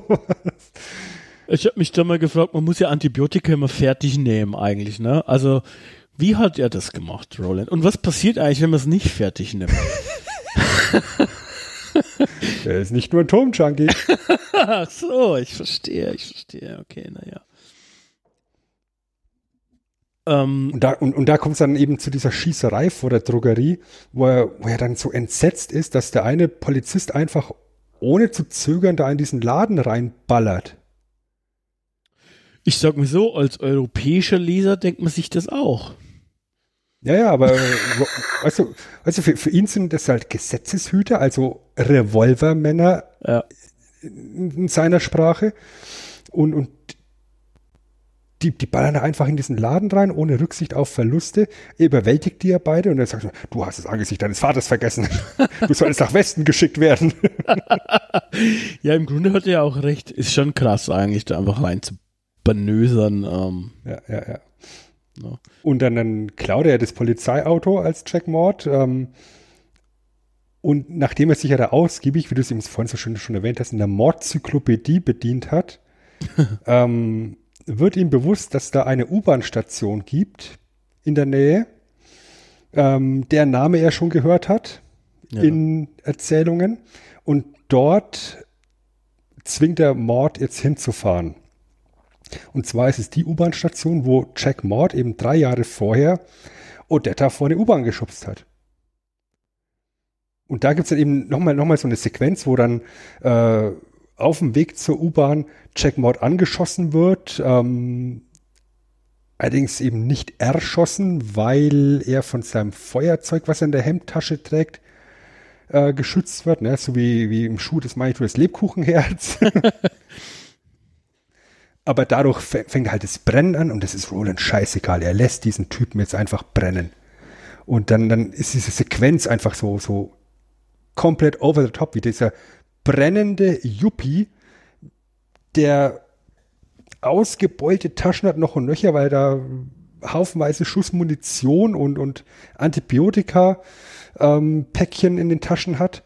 Den zwingt er vor die U-Bahn und ähm, die Tür verfolgt ihn ja die ganze Zeit und es gelingt ihm in einem wirklich sehr genialen Sequenz dann, ähm, dass gleichzeitig durch die Augen von Jack Mord Odetta und Detta sich sehen und Jack Mord sehen und sehen, wie derjenige, der sie beide verursacht hat, von Roland vor die U-Bahn äh, oder Roland zwingt Jack Mord vor die U-Bahn zu springen. Also der Verursacher von Odetta und Detta springt in seinen eigenen Tod und sie müssen es angucken.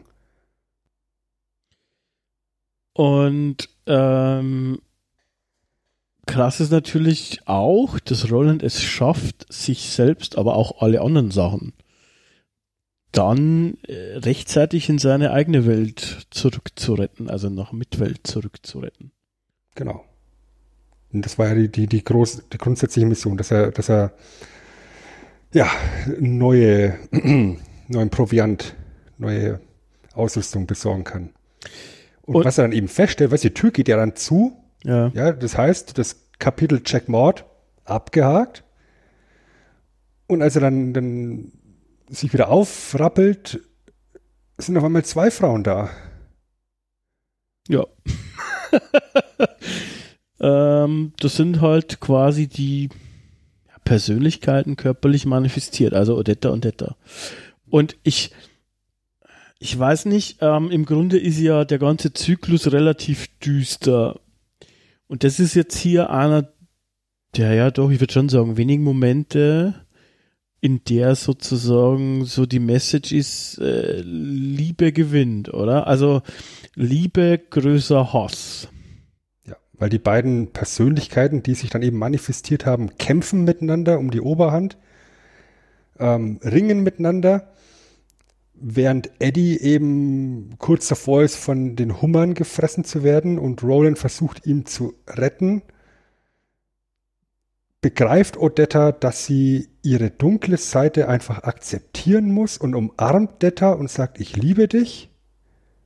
Und dann macht's Fusion. Ha, wie in Dragon Ball. ich bringe heute, bring heute alle Querverweise unter, merkst du es? Ja. Und die beiden sind auf einmal eine Person. Nämlich äh, Susanna, das ist auch, glaube ich, der zweite Name im Prinzip. Mhm. Odetta Susanna Holmes. Und von nun an heißt sie äh, Susanna. Und ja, wir, ich glaube, wir, wir ähm, springen dann eigentlich auch im Grunde schon, oder? Ihre, erste Amtshandlung als Susanna ist, dass sie direkt sich hier den Revolver knallt und die Monsterhummer erschießt und damit Eddie und Roland das Leben rettet. Stimmt. Ja, also noch, äh, Roland schafft es nicht rechtzeitig, Eddie ist kurz vorm Sterben und dann äh, ertönen halt diese tollen, riesengroßen Revolver mit den Sandelholzgriffen und Susanna knallt die Hummer ab und rettet den beiden Männern das Leben. Und dann springen wir tatsächlich. Ja, was jetzt klar wird, ist, ähm, ja, wir haben die drei, ja, vermutlich die titelgebenden drei. Ähm, und Roland äh, trainiert tatsächlich zwei neue Revolvermänner nämlich das Liebespaar und ja, man kann sagen Ehepaar, weil Susanna nimmt ja eigentlich auch quasi instant seinen Nachnamen an, also die heißt ab jetzt dann auch äh, Susanna Dean, Eddie und Susanna Dean. Ähm, er trainiert sie, also Roland trainiert die beiden und ja, wir sind im Prinzip auch weg vom Strand. Wir gehen nun äh, in, den, in den Wald, es gibt wieder mehr Nahrung. Äh, und wir haben jetzt am Ende vom, vom äh, Buch, also wir sind ja quasi am Ende tatsächlich auch so das erste Mal so ein bisschen, also was heißt das erste Mal stimmt nicht, weil bei Jake hatten wir das auch schon, aber jetzt hier im Buch das erste Mal das Gefühl, dass Roland halt seine Wegbegleiter lieb gewonnen hat und wir haben auch sozusagen ähm, ja die den die die ja, oder er glaubt auf jeden Fall, dass er sie braucht und dass wir hier dieses Kartett haben. Ähm, aber ihm ist auch bewusst, dass er, wenn er zum dunklen Turm kommen muss, sie vermutlich opfern muss. Beide. Mhm. Und er wird das auch machen. Mhm. Und im Grunde enden wir hier, mehr oder weniger. Grunde, absolut. Ich finde es find schön, dass man eben diese Reise durch das ganze Buch eben am Strand entlang hatten. Ja. Und dann ähnlich wie in Schwarz, ja, wo wir die ganze Zeit durch die Wüste und die Berge und die Minenschächte, weißt du, alles relativ einsam und verlassen. Haben wir ja dann auf den letzten paar Seiten ähm, den Cut, so, äh, und jetzt sind wir am Meer und da geht die Reise weiter. Und genauso ist es hier auch. Wir sind die ganze Zeit am Strand entlang gelaufen. Cut. Roland ist gesund. Ja, hat, hat äh, 500 Pillen Antibiotika gefressen. ja, ähm, hat sich damit arrangiert, dass er nur noch äh, acht Finger hat. Ja. Trainiert die anderen beiden damit, dass er, dass er, dass er eben seine Waffen benutzen können. Ja. Und ab jetzt sind wir im Wald. Die beiden oder die, die, die drei, muss man sagen, ähm, bekommen vielfältigere Nahrung, müssen nicht nur Hummer fressen, ja, haben kein Skorbut mehr. Ich denke, weil das kann man einfach ähm, implizit auch dort rauslesen, dass wenn die sich über, über Tage nur von, von Hummerfleisch ernährt haben, dass der Vitaminmangel sie halt wirklich fertig gemacht hat. Ähm, ja, damit gehen wir eben die Reise Richtung drittes Buch weiter. Neues Setting. Schade. Die Karten, genau, die Karten werden neu gemischt. Und das ist im Endeffekt auch so ein, so ein, so ein, äh, ja, so, so, so ein, wie, wie sagt man, so ein Leitmotiv, was durch das Buch durchgeht. Ja, das ist ja auch aufgeteilt in verschiedene Teile, die ja dann benannt sind nach den drei Türen, der Gefangene, die Herren der Schatten und, und der, der, der Schubser. Und dazwischen gibt es immer so Zwischenkapitel, die heißen Mischen. Ja. Ja, Mischen, neuerliches Mischen, letztes Mischen. Ja, die Karten werden immer wieder neu gemischt in dem, in dem Buch. Und jetzt sind wir dann eben an, an, an der Stelle, wir kommen in den Wald und jetzt muss doch die Reise langsam mal äh, vorangehen, jetzt nachdem das Quartett ja scheinbar durch ist. Scheinbar durch ist ein gutes Stichwort. Ähm, tatsächlich für das Ganze, was ich äh, schön finde, ist, oder krass finde, sage ich mal, es ist so vom Handlungsverlauf schon deutlich ein Buch einer großen übergeordneten Handlung, ne? weil du hast jetzt eigentlich in dem Sinn kein richtiges Ende. Du weißt nicht, was mit denen passiert, richtig oder so. Mhm. Ähm, es geht eigentlich erst los. Wir haben eine wunderschöne, also gut, wunderschön ist natürlich immer subjektiv, aber für mich eine wunderschöne, einen wunderschönen Einblick in diese Welt erhalten, die uns jetzt noch ähm, eins, zwei, drei, vier, fünf, sechs, ja gut, sagen wir fünf Bücher begleiten wird und noch, noch großen Einfluss auch popkulturell hat und, und, und, und ja, Graphic Novels noch hervorbringt und so. Und auch diesen wunderschönen Podcast. Ähm, und hier haben wir sie zum ersten Mal richtig kennengelernt. Ja, wir haben natürlich in Schwarz schon, schon einen Blick rein gehascht, aber hier haben wir zum ersten Mal so richtig einmal, sag ich mal, wenn wir, wenn wir bei Schwarz so äh, eine Zehe ins Wasser gehalten haben, sind wir hier jetzt einmal knietief ins Meer äh, gewartet, würde ich sagen. Wir sehen hier einmal, was möglich ist und was wir hier für eine Art von Geschichte äh, uns erwartet, mit mehreren Welten, mit übersinnlichen Sachen, mit krassen Dingen, mit Fantasy, mit Western und mit einer Reise einer Gemeinschaft, äh, muss man sagen. Und das ist eigentlich der echte Auftakt. Also Schwarz ist im Prinzip so eine Art Vorgeschichte, würde ich sagen. Aber das hier ist eigentlich das e-, echte erste Buch, meiner mhm. Meinung nach.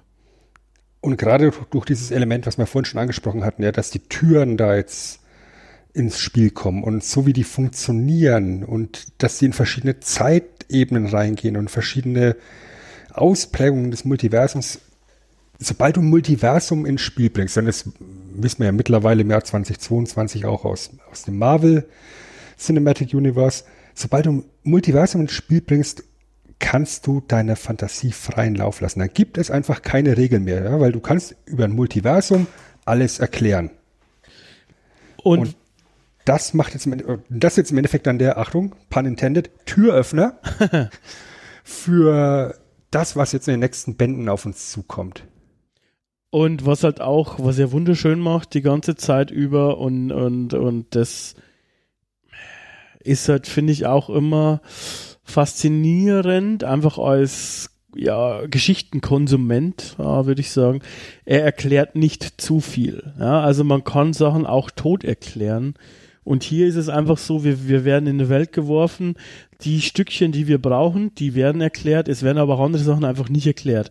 Die werden vielleicht später noch erklärt oder man kann sich dann äh, denken äh, oder, oder selber zusammenreimen, aber auch so die ganzen Begriffe und so weiter. Also wir haben hier einfach Sachen, die wir hinnehmen müssen und gleichzeitig eben halt eine stringente Formulierung, finde ich. Also du hast halt so eine, ja gut, King hat, ist sowieso King-Stil irgendwie. Ich kenne jetzt nicht so viele King-Bücher, aber die sind zumindest die, die, die Dark Tower sind ähnlich geschrieben. Aber halt auch mit diesem Einsatz seiner Sprache und so weiter finde ich das insgesamt diese Mischung aus der Sprache und der Mysterien, die nicht komplett aufgedeckt werden, äh, finde ich das super. Und ähm, das ist auch genau richtig. Mhm. Was ich halt jetzt aus linguistischer Sicht noch unglaublich smart dann tatsächlich finde, ist der Name des Buchs. Ja, das hatte ich ja ganz am Anfang des Podcasts ja schon erwähnt, dass man da so eine Mehrdeutigkeit haben. Ja, The Drawing of the Three. Ich meine, es ist ja ganz offensichtlich, wir haben hier drei Personen, die wir ziehen. Ja, Eddie, Odetta und äh, Jack Mord auf eine gewisse Art und Weise. Aber Jack Mord wird er gar nicht gezogen. Ja. Ja. Und ich meine, wir haben ja diese drei Türen, die wir da eben durchschritten haben. Das ist die eine Ebene dieser, dieser, dieses Titels. Ähm, alleine die Personalie Odetta Holmes, Detta Walker, Susanna Dean, das sind drei Personen innerhalb eines Körpers.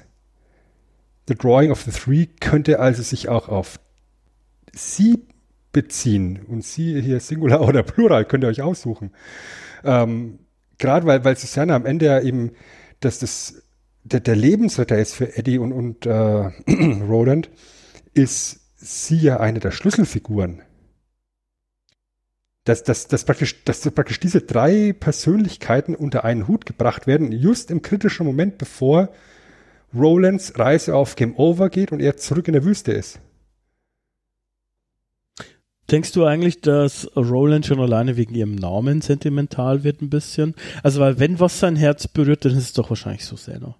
Absolut. Das wird dann ja auch im weiteren Verlauf noch aufgespielt, dass der Name Susanna für ihn äh, eine schmerzliche Erinnerung auslöst. Ja. Und wenn man jetzt ähm, ein aufmerksamer Leser war in dem Buch, und so ein bisschen auf die Jahreszahlen mitgeachtet hat, die, die Roland jetzt bereist hat, dann sollte uns aufgefallen sein, dass wir vielleicht tatsächlich ein Problem haben für den nächsten Roman. Ja, weil Eddie ist aus dem Jahr 1987. Ja, da ist King einfach ganz kreativ gewesen, hat das Jahr angesetzt, in dem er den Roman veröffentlicht hat. ja, Susanna kommt aus 1964. Auch alles gut soweit. Ähm, Im Rahmen des Ausflugs in Jack Mords Kopf wird, wird gesagt, Jack Mord hat vor drei Jahren ähm, Odetta Holmes vor eine, vor U-Bahn geschmissen, also 1967. Und Jack Mord stirbt im Jahr 1967 jetzt hier. Womit ähm, wir eventuell das eine oder andere Raumzeit-Kontinuumsproblemchen haben könnten für den nächsten Band. Denn wie wir äh, geneigten Schwarzleser ja wissen, stirbt Jake Chambers in den 80er Jahren, weil er vor ein Auto geschubst wird. Und im Grunde, ja, ich meine, gut, wie gesagt, wir haben ja gesagt, wir spoilern, er wird dann halt eigentlich der Dritte, den er zieht. Ja, weil wir eben da dieses ganz große die, ja, wie, wie sagen wir das, das Großvaterparadoxon, ne? Heißt, äh, heißt, ich, ja, das, ne? genau. Ja. Äh, an der Stelle haben, wie kann denn bitte Jake Chambers in Rolands Welt geraten, in Klammern durch den Tod, wenn er gar nicht stirbt? Weil sein Mörder nicht mehr lebt. Und äh, das wird das große Problem äh, sein, äh, von dem nächsten Buch, ähm, dass eben beide das merken und beide, also Roland und Jake, ja, haben da das Problem. Ja, ja, weil beide durch dieses Paradoxon massiv psychisch leiden. Das ist das ist der nächste Punkt der, der Heldenreise, ja, dass, dass Roland hier in, in diesem Teil massiv körperlich leiden muss. Ja. Ja, durch die Verstümmelung und durch die Blutvergiftung. Und im nächsten Band wird er massiv psychisch leiden. Der muss da komplett durch die Hölle gehen. Und auch, ja. In, in, in, in Glas äh, muss er durch seine Erinnerungen durchleiden. Das ist richtig. Also es ist ja generell eigentlich eher eine ganze Geschichte, die, habe ich eh vorher schon gesagt, die, die doch eher düster ist. Also im Grunde, ne? Ähm, Mhm.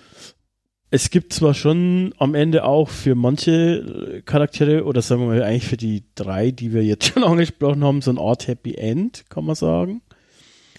Aber für Roland selber kann man darüber diskutieren, ob es so ein Happy End ist. Oder ob er vielleicht sogar nicht nur eine Mechanik ist in einer, in einer Welt, die, die irgendwie versucht, weiß ich nicht, aufrecht zu oder, oder die, die, die, die, die Universen instand zu halten oder was. Ähm, das ist eine Diskussion dann für einen späteren Podcast. Allerdings äh, geht es halt, wie gesagt, beim nächsten Buch und dementsprechend auch bei unserer nächsten Besprechung schon so weiter und da in die Richtung. Ne? Aber es wird halt, es wird halt krasser und wir haben äh, eben halt diese, diesen Kartettgedanken noch stärker. Mhm. Und wir sehen halt auch mehr New York wieder. Ne? Also New York ist von Haus aus ein zentraler Punkt einfach ähm, in dieser Geschichte auch generell. Ja, das sind einfach solch, solche Schlüsselorte dann eben, sowas wie New York. Aber was, was ich jetzt zum Abschluss noch ähm, ganz kurz ansprechen wollte, ähm, hast du mal irgendwie so eine, so eine Karte gesehen von Mitwelt? Oh, ähm, ich glaube, ich habe mal eine gesucht, während ich äh, Glas gelesen habe, aber das ist schon ewig her. Ich habe jetzt keine, keine, keine im Kopf, nee. Weil dann, das finde ich nämlich dann grundsätzlich schon sehr interessant von der, der die Reiseroute, die Roland anstrebt. Ja, weil Roland will ja zum dunklen Turm, wie wir alle wissen, und der ist ja in der Mitte der Welt sozusagen. Ja, Ja, und wenn man sich diese Karte anguckt, da sieht man, dass Gilead halt ein bisschen östlich ist von diesem Turm. Und ähm, die Wüste, durch die er äh, gereist ist, ist ziemlich im Südwesten. Und der ist im Endeffekt, naja, ganz knapp am Turm vorbeigelaufen auf dem Weg zur Wüste, durch eine komplette Wüste durch, ganz ans westliche Ende der Welt, zum Meer, von dort ein bisschen nach Norden und ab dann geht's dann östlich weiter. Also, Äh, ich habe ich hab jetzt eine da. Ja, ähm, ja.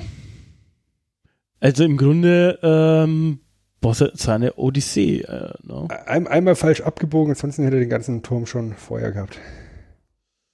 Ja, das ist, das ist ärgerlich. Aber auch diese ganze Konzepte, ne, also mit dem Balken und so weiter, ne, und dann diese, diese Leute, die das, äh, Leute sag ich schon, diese Wächter, ähm, das ist schon irgendwie Ja, faszinierend. die, die, die Wächter, die sind dann schon auch sehr cool. Naja, Aber auf die kommen wir dann tatsächlich in der nächsten Ausgabe zum ersten Mal zu sprechen. Das ist richtig. Das Wächterkonzept und das Balkenkonzept. Das, das ist auch so eine super smarte Geschichte und eine super smarte Idee. Diese Balken und, und wie die dargestellt werden. Ja. Ja, und auch die ganze Welt dann außenrum. Ja. Da sind wir dann wieder sehr stark im Fantasy-Bereich tatsächlich. Ja, also es ist halt eine sehr mh, einzigartige Mischung aus Western, Fantasy, Comics fast schon äh, von den Konzepten her, muss man sagen. Und äh, jetzt, weil du gerade die Karte erwähnt hast, habe ich die, wie gesagt, auch aufgemacht und der ist ja eigentlich ja blöd gelaufen, würde ich sagen, wenn hier, wenn hier Gilead ist. Das ist blöd. Er komplett in der anderen Richtung gelandet. Schade. Schade. Naja, aber so ist es halt, wenn äh, die Welt sich weitergedreht hat und im Prinzip äh, nichts mehr funktioniert. Ne? Mhm. Ja, aber ich denke, damit haben wir zu drei alles Wesentliche gesagt, oder? Ja, ich denke auch.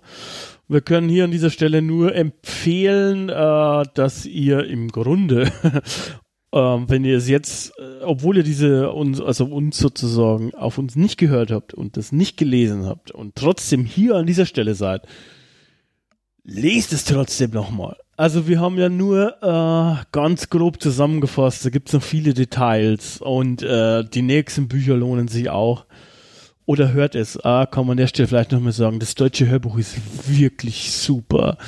Ähm, und kann man sich, kann man sich wirklich geben. Von daher gerne hören. Auch. Ja. An dieser Stelle denke ich, sind wir eigentlich durch. Oder hast du noch irgendwas?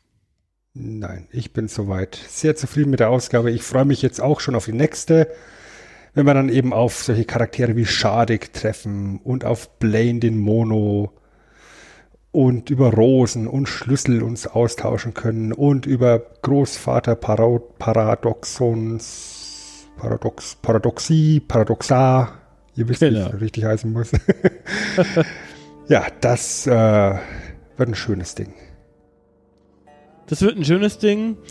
Ähm, ich möchte mich bei euch da draußen bedanken, dass ihr zugehört habt. Aber auch natürlich bei dir, Sven, vielen Dank. Äh, das hier ist immer, ist immer relativ äh, aufwendig für die Recherche. Ne? Und zu guter Letzt auch bei Nick möchte ich mich bedanken. Unsere Quittergottes, die ist einfach im Einsatz draußen an der Front. Und ich würde sagen, das war's. Wir hören uns wieder. Versprochen. Ciao.